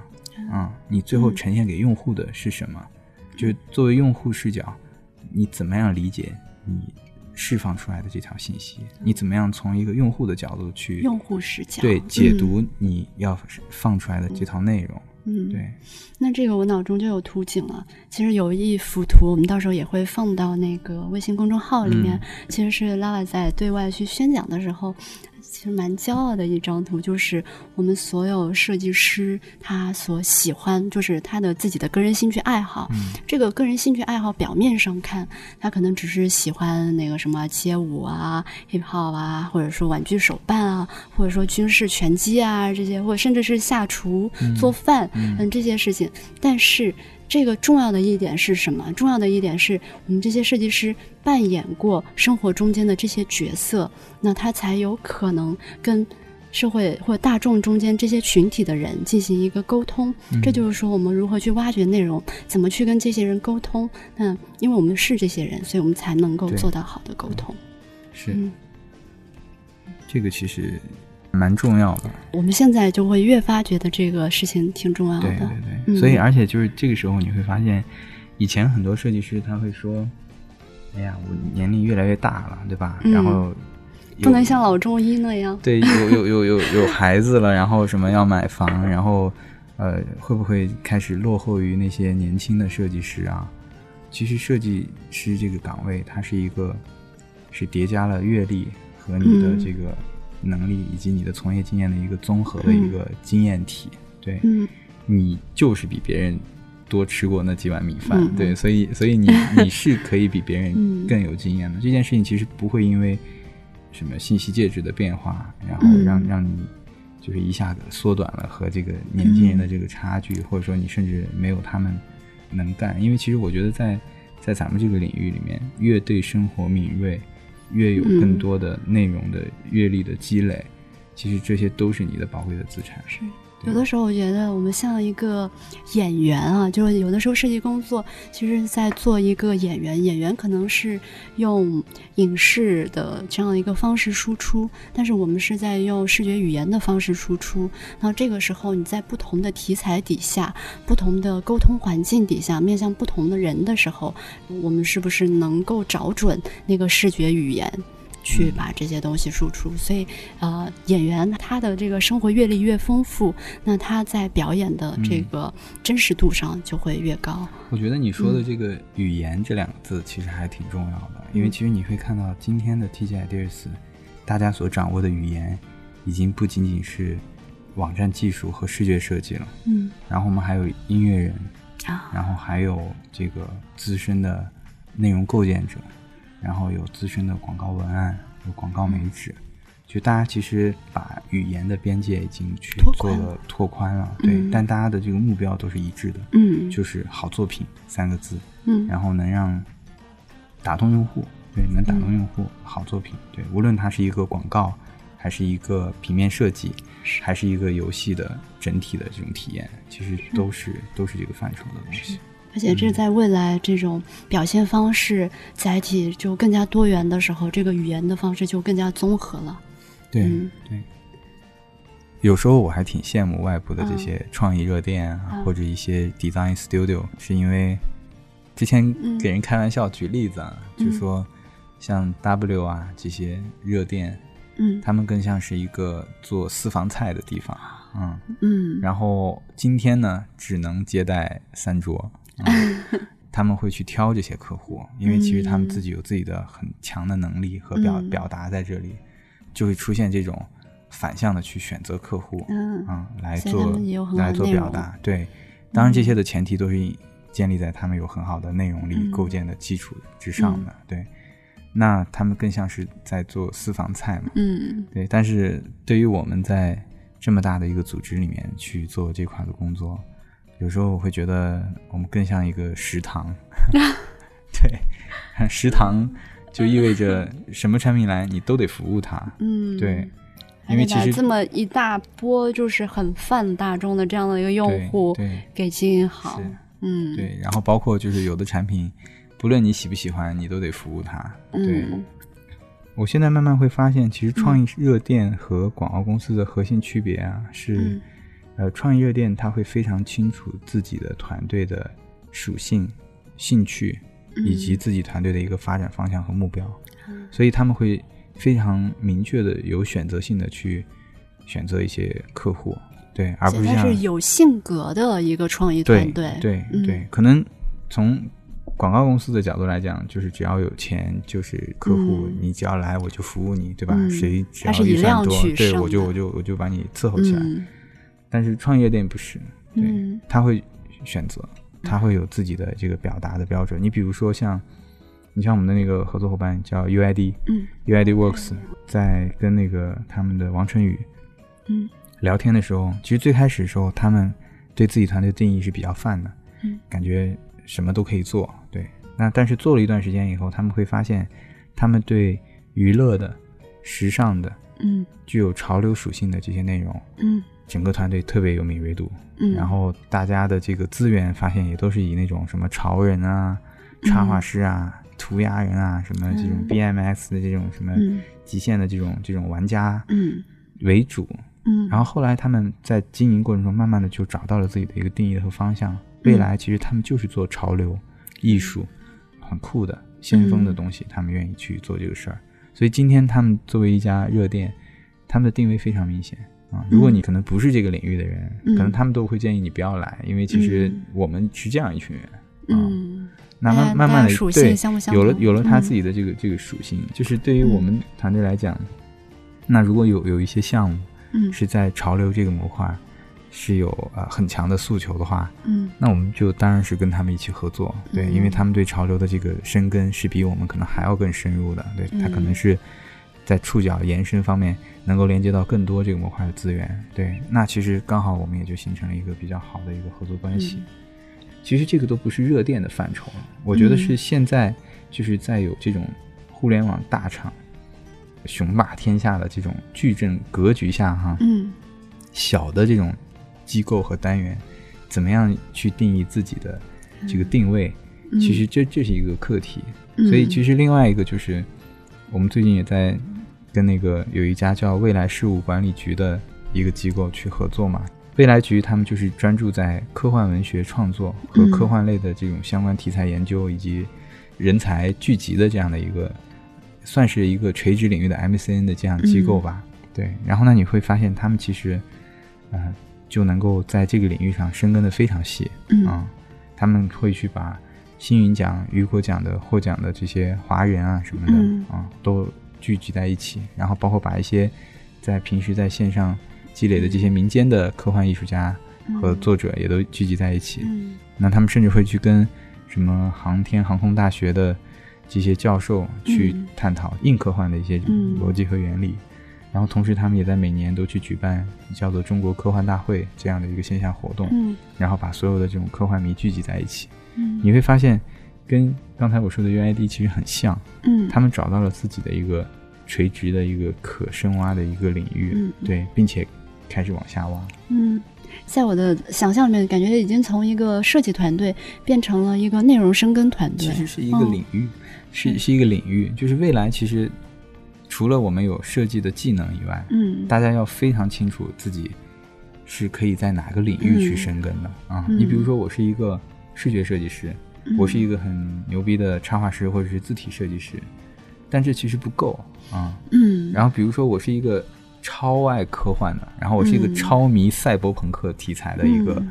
视觉设计师，那他应该就能够跟刚才我说的那个就是要有内容属性，比如说字体设计、插画，它只是一个表现方式，它只是一个技术呈现方式，要呈现什么，对。可能才是最关键的。其实设计师他更多的是从像以平面设计师或者视觉设计师为主，这是一个核心几要素要、嗯一定要研究和吃透的一个领域之一嘛。嗯对，但是你把这个大面上的东西吃透以后，其实再往下，在应用环节，嗯你是要考虑在不同领域的应用的。嗯对，比如说你未来是专门去服务一个国风的一个什么样的一个产品矩阵，对吧？那你就要去讨论字体设计在国风这件事情上该怎么往下去延伸。嗯那它可能很多设计的这个技法，更多的是要用毛笔啊、笔触啊、嗯这些方式去塑造一些这种强烈的风格，然后嗯甚至你要对中国风，然后要对不同的朝代的那个文笔，然后对嗯中国的那些什么。呃，字体的这个演进史、甲骨文、嗯小篆隶书，对吧？嗯这些简化字这些东西，你得把这个对，研究嗯清楚，对。那如果说你服务好这波人对对对，如果你是一个科幻啊，是现代啊这些元素，或者是对什么时尚潮流有研究的设计师，嗯那你进入到时尚这个行业的话，这个字体设计嗯能力要去研究的东西，又是另外的一些。嗯对对，不一样的东西，你你得明白为什么 GUCCI 的那个字体就要用那个字体，对吧？嗯或者是说为什么那个 Chanel 的是是要这么用，它是源于什么、什么希腊字的哪些什么说法？嗯这些背后其实都是有它的典故。嗯因为其实你都是在寻找对应领域的那个规律，嗯，对，所以你得进入到那个领域里。所以这也就是我们现在设计行业的一个途径。比如说二十年前啊，所谓的设计公司，它基本上有两类公司组成的嘛，就可能那时候还没我们，就可能就是一个就是广告公司，还有一个就是设计咨询公司嘛，就基本上这两类。嗯然后现在中间可能发展了很多哈，到目前现在可能像我们的这种嗯直指产品的 in house 团队啊，这是一个类型。第二个就是嗯刚才拉瓦说的这种有个性选择的，就是有这这种自己风格的一些创业热店。然后在此之外，各种不同内容形态存在的这种嗯内容生产部门，就是以视觉、音乐各种类型呈现的这种内容生产部门，它是以各种主题来呈现的。嗯。当然，那除了这个之外，可能还会有一些，因为我们接触到的还会有一些什么 IP 孵化公司啊什么的，嗯，或者我们对接的什么布展和品牌管理公司啊，嗯嗯这种嗯属于技术项的。对，所以，到目前中国经济发展了嘛，就是设计团队和设计行业，它其实也是从一个集中的广告公司的这样一个形态，然后已经变得多样化，嗯，一个东西。其实这个东西嗯就是一个、呃工业化发展的一个结果。到目前为止，我觉得中国还是不够细致。对，如果去看以好莱坞为代表的电影工业，嗯，你会发现它的细分岗位能够分得特别细。其实说实话啊，这个也是我之前说，就是咱们这个团队，很多人说我跑得太快，说跟不上，说什么转型，就是我也能够理解，因为其实，嗯。啊、如果在成熟的这个以好莱坞代为代表的电影工业里，可能我做一个团队啊，我只需要关注我，我就是一个比如说做鸟的团队啊，然后我只要能把鸟这件事情，把鸟的生态嗯啊，花半辈子的时间研究的足够细致，嗯然后剩下半辈子的时间接所有的这个电影项目的单，嗯对，无论你是要科幻的，还是动画的，还是嗯这个这个写实的，只要你跟鸟的这个需求有关，我就嗯帮你把电影里面关于鸟的这个事情解决掉。嗯对，它其实已经细分到真的是可以专注去做执行这件事情了。嗯但是你看，其实在中国今天，如果说有一个设计团队是专注做字体设计的团队，嗯那它可能还会出现这个生存层面的问题。对，嗯因为并不是所有的甲方、需求方或者广告行业，他能够知道你作为一个字体设计这个能力。能在哪些地方发挥功效？嗯能把你的这个能力很好的在整个这个体系里面去嗯整合出来。今天把你的字体用在电影，明天把你的字体设计用在游戏，后天嗯把你的字体设计用在一个什么空间或者是学校里。但你嗯想，在这之上，能把这些信息整合的人或者是一个工业体系，其实要求非常高的。嗯对，但是其实现在没有人能能做到这一步。嗯对，我大概能够理解拉瓦说的，用工业化的思维去思考未来我们的这整个设计行业会是怎样的一个发展趋势。可能在我们过去啊，就像是中国一把菜刀可以做遍所有的菜，嗯但是未来它可能就是，嗯，要很很多对不同精精密的这个细分来去做微操。对的，因为我们刚刚接触这个行业，嗯所以我们掌握的是一项技能，然后这项技能可能是完全去，就像一把菜刀，就覆盖了所有。我们会画插画，那我们就是覆盖了所有内容的插画。我们会 PS，那我们做了 PS 上所有能呈现的东西。嗯但是未来的话，可能工业化发展下去，的话，那它可能就是以每一个单点的这样的内容去呈现、去包裹。其实我能想到的一个最理想的模式哈，嗯就是如果说未来，假设我是一个字体设计师，我是一个专注做中国风字体的一个字体设计师，嗯我对这块研究特别深厚的话，嗯啊，其实应该有一个平台，嗯，对，啊然后他就进驻在上面，嗯对。嗯当然现在说有点 low 啊，就像猪八戒，啊嗯嗯就就有一个网站叫猪八戒嘛，啊然后就是它能帮你去做很多的这种啊需求分发，啊，对。但是其实你你今天去看国外的，你比如说像 ArtStation 嗯。啊，或者是这个 Behance，嗯。其实它都在做这些设计师能力的整合和分发。嗯。平台其实可以帮助他去把他的标签放大，以及给他嗯。去调动更多需要他这个能力的这个机构，然后让他们进行对接。其实理想状态下，嗯。像这样的设计师应该是不缺活儿的嗯。啊，只要有这样好的平台，只要今天想做，对吧？嗯。我可以花一周的时间。把一个电影项目，把一个什么这个，或者一个月的时间，嗯把电影项目，把一个什么整个这种字体的体系嗯全部都做完，然后发给他，然后一笔钱打过来以后，他就可以去度假了啊。嗯然后，然后这笔钱可以可能够他以前像上班，可能得上两三个月的工资，嗯可能他集中半个月就把这件事情做完。嗯对，然后如果说他是个高产，他是产能很嗯高的一个人的话，他可能花一两个月，嗯甚至两三个月，把他半年甚至更长时间的这个薪酬赚到以后，他就去干嗯他自己想干的事情了。嗯对，但是这这些东西背后依赖的是整个互联网和信息流通要高度发达，嗯而且整个跨领域的这种整合要做得非常到位。系统搭建对对，所以其嗯实你像腾讯一直说要做连接嘛，对啊我也一直在思考，就是那我们怎么去连接设计师，就是中台这对件事情连接是什么啊？连接更好的艺术家。对，嗯所以未来其实我们除了在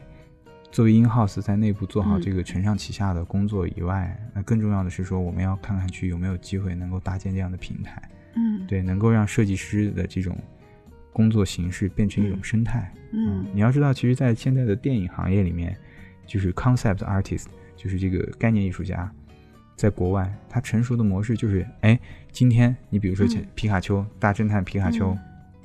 啊，我们要找一个来自比如说丹麦的一个概念设计师、啊，之前在网上看到过他的什么 Pokemon 的一些那个嗯。作品做的特别好，概念设计，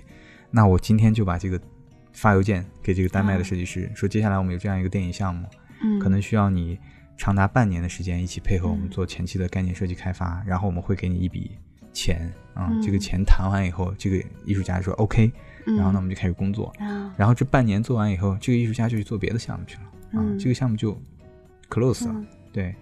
那其实，在国外的电影工业里面，就已经把这种微操已经能操作到这种程度了。真正的那些概念艺术家，嗯。比如说我是一个画现代战争特别擅长的，对嗯。军事研究特别好的艺术家，对，那我可能更多就是像 Ubisoft 呀，或者一些嗯。这种电影战争电影题材的这种概念设计，我会嗯。不停的有活儿给他们画，只要我想嗯。画。对，但是我要不想画的时候，我就去旅游，带着家人去玩状态状态也蛮好。对他挣的钱也挣的很多，嗯或者是说他去补课、去学习新的这种嗯军事知识啊什么的，嗯，就最后他这一辈子其实他就把这个事情研究的很透，嗯他成为了这个领域的专家，生存下去啊，就也能很好的生存下去。嗯但其实你看，在中国今天可能还没有办法做到这一步，对，嗯，这个需要社会机构，然后个体，包括整个商业模式的这种链条的串联，一系列的东西都要有一一个系统化的思考。我前两天还听到一个 MCN MCN 对对对对，就相当于是经理人嘛。对，是我们未来如果有了这样的，其实你看森宇文化，森宇文化就是一个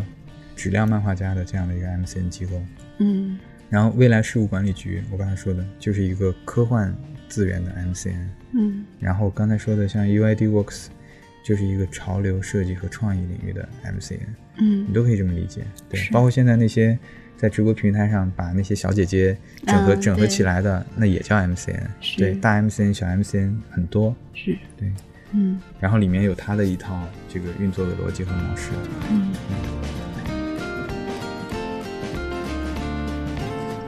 嗯，那拉拉，你觉得就是设计师啊，就是我们在这样的一个互联网和我们刚才说的这种工业体系下的这种背景下面啊，设计师的定义可能就不单纯是做呃视觉设计、视觉表现，那它可能定义有很多样化。那这期间可能有呃，比如说视觉表现型的设计师，那也有这个呃深入到这种策略解决问题、如何去解决问题的这样的一个专专业或专家级的设计师，然后还有一。一种类型可能是偏向管理型的这样的一个设计师，那他们各自的努力方向可能会有一些不一样。嗯，拉瓦在这方面有什么样的建议啊？嗯，其实像你刚才讲的这些方向，成长的方向其实已经挺清楚的了。然后，呃，我觉得大家就是要想清楚，想清楚这件事情的，就是做到底是怎么回事。嗯，就比如说，如果说我今天决定我自己要做一个。以表现和这个视觉呈现为主的一个设计师，我不想去做太多的管理，我不想去再再做太多的这个策划，我就想把设计的这个呈现这件事情做到极致。嗯，那这件事情你必须得想透，是说，那如果你要选择这条路的话，要有绝对的竞争力。对你，你的你的竞争力是由哪几部分构成的？嗯，就像我刚才讲的，如果说你你想做一个。专注在中文的这个字体设计这件事情上去深耕的话，那你必须得想清楚，是说，你如果这么聚焦在中文的这个字体设计这件事情上，未来你的这个空间，嗯，和能够给你带来的，比如说施展的这个机会，嗯，是不是足够多的？就你不能把你自己锁定在一个比较小的一个领域里面，你会发现，你把你锁到那个小的领域里面，很多时候都没有办法跟商业对接。嗯，然后很多时候都没有办法让你去施展，那这件事情其实你就把你自己做窄了。嗯，对，因为其实我觉得比较职业的设计师，还是要去想一想，怎么样商业结合的部分有哪些？对对对，就怎么样在找到你自己的标签的同时，能够确保和商业能有相对充分的结合。嗯，对，那这个就是执行这块。所以其实说到底，即便你是一个要做执行的设计师，你也必须要有策略性的思考，你要有深入研究的这个能力。对。然后另外一种就是说，如果说呃更愿意去策划，更愿意去沟通，其实这个也很宝贵，因为就是你要知道很多事情的促成，其实是有很多这种跨界角色或者是复合型角色在中间起到了润滑润滑的作用，才把这件事情促成的。嗯，我记得之前听过抖音的一个产品经理、产品运营的一个分享，那个人应该是他们的产运营负责人叫张楠吧，在在那个呃混沌大学上。然后他就讲了一件事情，就是说，其实，在他们的这个抖音的团队里面，嗯，可能设计师除了是界面设计师以外，他还是一个音乐人，啊，然后可能那个呃运营呢，除了是运营之外，他还是一个什么画家还是什么啊？就是你会发现这些人他都是有符合能力，然后他是有他的标签的，对，然后他会有一些能够跨界的这种思考能力和通感。然后能够确保，就是在你的一些呈现啊、沟通的过程中，它是有一些这种复合性的思维在里面。嗯嗯，我觉得你说复合性和通感啊，我觉得蛮有启发的这两个词。对，然后在这里面，它不是一个刚才我说的那种流量思维，就是我导一大堆人进来，不管他是谁，反正他待在这儿就行了。嗯，而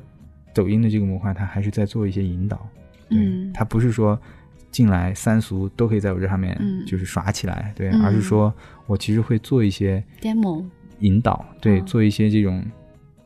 流行化的东西，他们选曲啊，嗯，然后他们去选一些有意思的这种内容，他是有一种编辑思维，他会觉得他要拿一些有趣的东西拿拿拿出来，然后让大家去看，让它成为流行，嗯，对，那这件事情其实就在。逐步的去拉高大家对这个审美能力的一个底线嘛，你慢慢的去往上抬起来了。就跟做设计一样，快手它可能是所有人直接创作，二三四五十六七八线，然后大家都是自由，就是随便创作。但抖音它在起步的时候，对，它会先给大家一个 demo。如果是像我们设计师，你不会，你先抄着做，慢慢慢慢你就有了自己的一些思路了。临摹，对，临摹，先临摹，哎，对。对，嗯，临摹，嗯，是。所以，其实如果你是一个复合型的人才，然后你又有一定的这种推动意愿的话，嗯，那其实，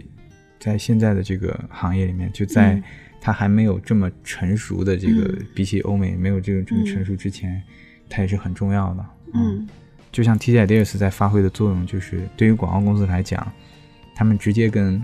需求方、项目组或者是这个品牌方去沟通的话，嗯你会发现那边的人其实完全是不懂得创意和设计的语言的啊，他只能嗯提出他的策略和诉求。嗯对，那这个过程中其实就会出现很多的沟通的成本。嗯对，但是在这中间，要是有我们的人在中间去把一些东西去做梳理和这个归纳，然后最后把这些东西去做一个翻译，对吧？嗯比如说知道你要什么，然后知道这边可以用什么形式来表达，然后由我们中间的 in house 去做一些这个管理和整合的话，那这个工作当然重要。你能嗯把需要一个月才能解决的事情用十天解决掉，那这个就是效能的提升。嗯对，所以这类同学也非常有价值。嗯。嗯那说到最后一类哈，嗯我觉得最后一类可以以 Lava 为最典型的一个代表，就是管理方向的这样。嗯就像我们现在可能有很多设计师可能刚刚毕业，那 Lava 也是从毕业生开始，一直到现在的互娱设计部的总经理，大家非常理想中的那个职业发展的一个路径啊。我们刚才也说了，其实也能感受到这个经历哈、就是你对自己提炼的几个关键词哈，嗯，然后这些关键词，嗯，大家是否可努力、可复制？嗯我觉得其实整个过程基本上是一个求证和践行的一个过程。啊、你自己得先有一个目标，比如说我选择进入游戏行业，那我的最终目标一定是说能够创作打动人心的游戏作品。嗯对，那从你的起点去看这个终极目标的话，其实它一定是有很长一段距离的。嗯对，然后同时你还在扮演一个，比如说设计服务的这样的一个角色，或者是一个嗯大的设计服务团队的一个领导者的这个角色，那你其实要考虑的问题就是说，比如说怎么样，首先让整个团队的设计师嗯能够开开心心的工作，对吧？同时呢，就是又能有很好的专业产出，对，嗯然后那么。如果当一些大的外部的这种趋势什么来袭的时候，或者一些嗯。大的问题来临的时候，你能够相对比较前置性的能够发现这里面的机会，或者说是一些危机，对，嗯然后你必须得去想，就是说这个机会怎么样才能抓住，或者说是这个嗯。危机怎么样才能去避免。嗯。对，那这些东西其实要比较前置的去走。然后我觉得，其实中国的这个设计行业也好，嗯。或者说是游戏行业也好，甚至是说内容行业也好，它的难度不算是特别难，因为其实在国外的发达国家已经嗯。已经很领先了，嗯。对。但是它的难点主要是聚焦在如何走出中国特色，嗯，对。然后呢，嗯在这件事情上，你就得不停的去研究国外的模式，嗯然后同同时再去研究国情，对。嗯。然后根据我们的嗯。情况去看怎么样能够走出一条不一样的路。嗯。啊，其实不一样不是为了不一样而不一样，而是说就是在这个发展的过程中，嗯。它一定是因为这两样因素会导致它有它的独特性。嗯。嗯，嗯。你比如说中国的移动互联网高速发展，它直接嗯。跳过了这个。就是信用卡、银行的这种信用体系啊它直接从从了微信支付的这样的就，那嗯。这些东西其实对于像欧美啊、日本啊这样国家看我们这个事情，他会觉得其实冲击很大的。嗯对，那这些快速的这个发展背后，它的优势是什么？它的劣势是什么？人口基数对，那这些东西嗯我觉得要有多一些思考嗯啊、就比如说，那我们没有信用体系，虽然支付方便，但是没有了信用体系以后，它会不会带来什么弊端？当然，这是更大层面的思考了。但是回到我们自己的这个专业领域的话，就是说，你看我们所在的腾讯互动娱乐，嗯。我们现在腾讯游戏是全球第一大的这个商业的体系。对，嗯。原则上来讲，如果说只是以商业的成功就定义为成功的话，其实我们已经毕业了。嗯。对，但是其实作为内容的创造者和设计师这样的一个岗位，我们嗯。其实非常清楚我们自己跟真正优秀的那些作品之间的差异和距离。对，嗯。那这件事情就是为什么我们会有这么大的这种差异？嗯是市场的原因，是用户素质的原因，还是我们自己能力的原因？是国情的原因，还是什么原因？其实这些东西，嗯，你得你得反复的去，这是一个好问题你得反复的嗯去、去思考，对，嗯然后你这种思考，你思考到后面，你就会发现，其实这些东西跟政策、跟教育，然后跟大众审美，其实都嗯会有很多的这种关联。嗯，对，然后这个时候你就会就去想，那如果说要快速的触达我们的那个目标的话，嗯那在这些环节上，我们该做什么，我们能做什么，以及哪些事情我们可能无能为力，嗯，就是这些东西我，我基本上就是一直在像抖音那样，先做一个模板，做好教育，然后再慢慢一在做思一辨。所以其实现在从我的角度来讲，当然刚刚那个话题扯的有点大哈，就是说嗯实际一点来讲，我就希望能够把好的设计师、创意人和技术人才的这些能力，能够很好的分发和调配起来。嗯嗯，然后这个不仅仅是 TGS 内部，嗯而是更多的要把整个行业里面的一些优秀的创作者、嗯设计师都能够在你想用的时候能用到。嗯，对，这个就是接下来的课题。嗯。那我们总结成三个字吧，我觉得核心动力还是拉瓦本身自带的一个危机感，时时刻刻的一个危机感，所以才有了一个向上求证的一个部分。还有一个，我觉得从我们整个的录音对话里面，其实可以看到拉瓦其实是对每一个问题都有了很多具体的解答和具体的解决方案。那这也是老瓦刚才说的向下践行的那个部分，所以是这两个部分，一个危机感，嗯，让你一个是向上去求证啊，向下去践行。嗯这个向上的部分，其实可能很多设计师并没有触及到，比如说它包括中国的经济发展和国外这种技术这中间的一些敏感度，对技术的敏感度和对这种国情的敏感度，这是同时需要保持的。那这个可能只是拉瓦自己在走到这个位置的时候可能会能感受到，但带领给下面的设计师的，嗯，大家可能我觉得刚才那个比喻很形象，就是。呃拉瓦其实是在为大家去开拓了不同的这样的一个领域，然后大家可能只是下了车开始干活哈、但这中间其实是有很多对于这个国情、对于技术，嗯，这个对于未来整个工业化体系的一个判断吧。嗯还是要多去想为什么。对，对，比如说你看到有国外一个东西做得非常好，嗯你要想为什么。嗯对，然后你看到《流浪地球》，嗯，对，你要去他看怎么做到这对这么好的平衡、啊？你要看他为什么。然后，嗯。你你如果带着这样的这个问题，你就会看到他过程中经历的困难，以及最后的这个结果，然后你就会去看这件事情，它是一个偶然形成的事件呢，嗯。还是说是一个必然形成的事件？嗯。对，嗯，所以其实我们在做的事情就是怎么样通过一系列机制的设计呢，能让这个必然性的概率更大，嗯。而不是让那种偶然性的情况非常多的出现。嗯对，但你看好莱坞，其实今天已经能够把必然这件事情梳理在一个，就是他拿出任何东西都是在九十分以上的一个一个水准了。对，嗯但是工业体系对，但是在在我们这里，《流浪地球》还是一个偶然案例嘛？对，嗯而且你去溯源它的背后的这个成功，其实有非常多的艰辛艰苦，然后坚持。对，就跟当年的《大圣归来》一样，嗯就是我觉得这些人做了这么多年，嗯做出一个片子。然后多少年过去了，《大圣归来》多少年过去，又来了《流浪地球》。但是其实虽然他们在票房上取得了成功，嗯但是其实你你会看到中国的电影工业依然还是没有特别好的这个变化。对，嗯那这些问题到底是是什么问题导致的？你去想它背后的原因。嗯，那我把这个总结成对于设计师的几个忠告，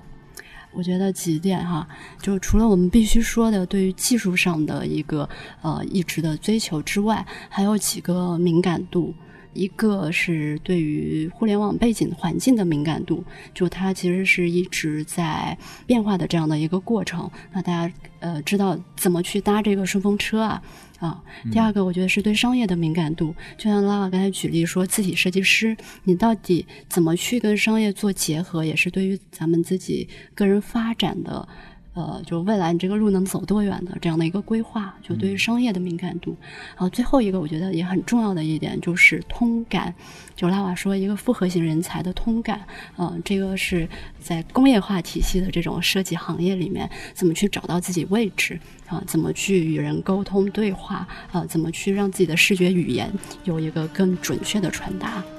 嗯，是。那就差不多就这样。好，好好，谢谢，谢谢。非常感谢拉瓦。其实嗯我也是在这期节目之后，才对团队、还有设计师以及整个设计行业有了一个更清晰的一个梳理吧。嗯真的吗？嗯是的，是的，是的。之前拉瓦让我选择几个主题嘛，那首先我是选择了这个主题，因为这个主题其实很少有人能够聊吧。然后未来其实我们有更多的一个主题，也希望拉瓦经常来设计嗯要点。好啊，好啊嗯，，好，对，一直有关注。那今天就这样，谢谢大家。拜拜。嗯，拜拜。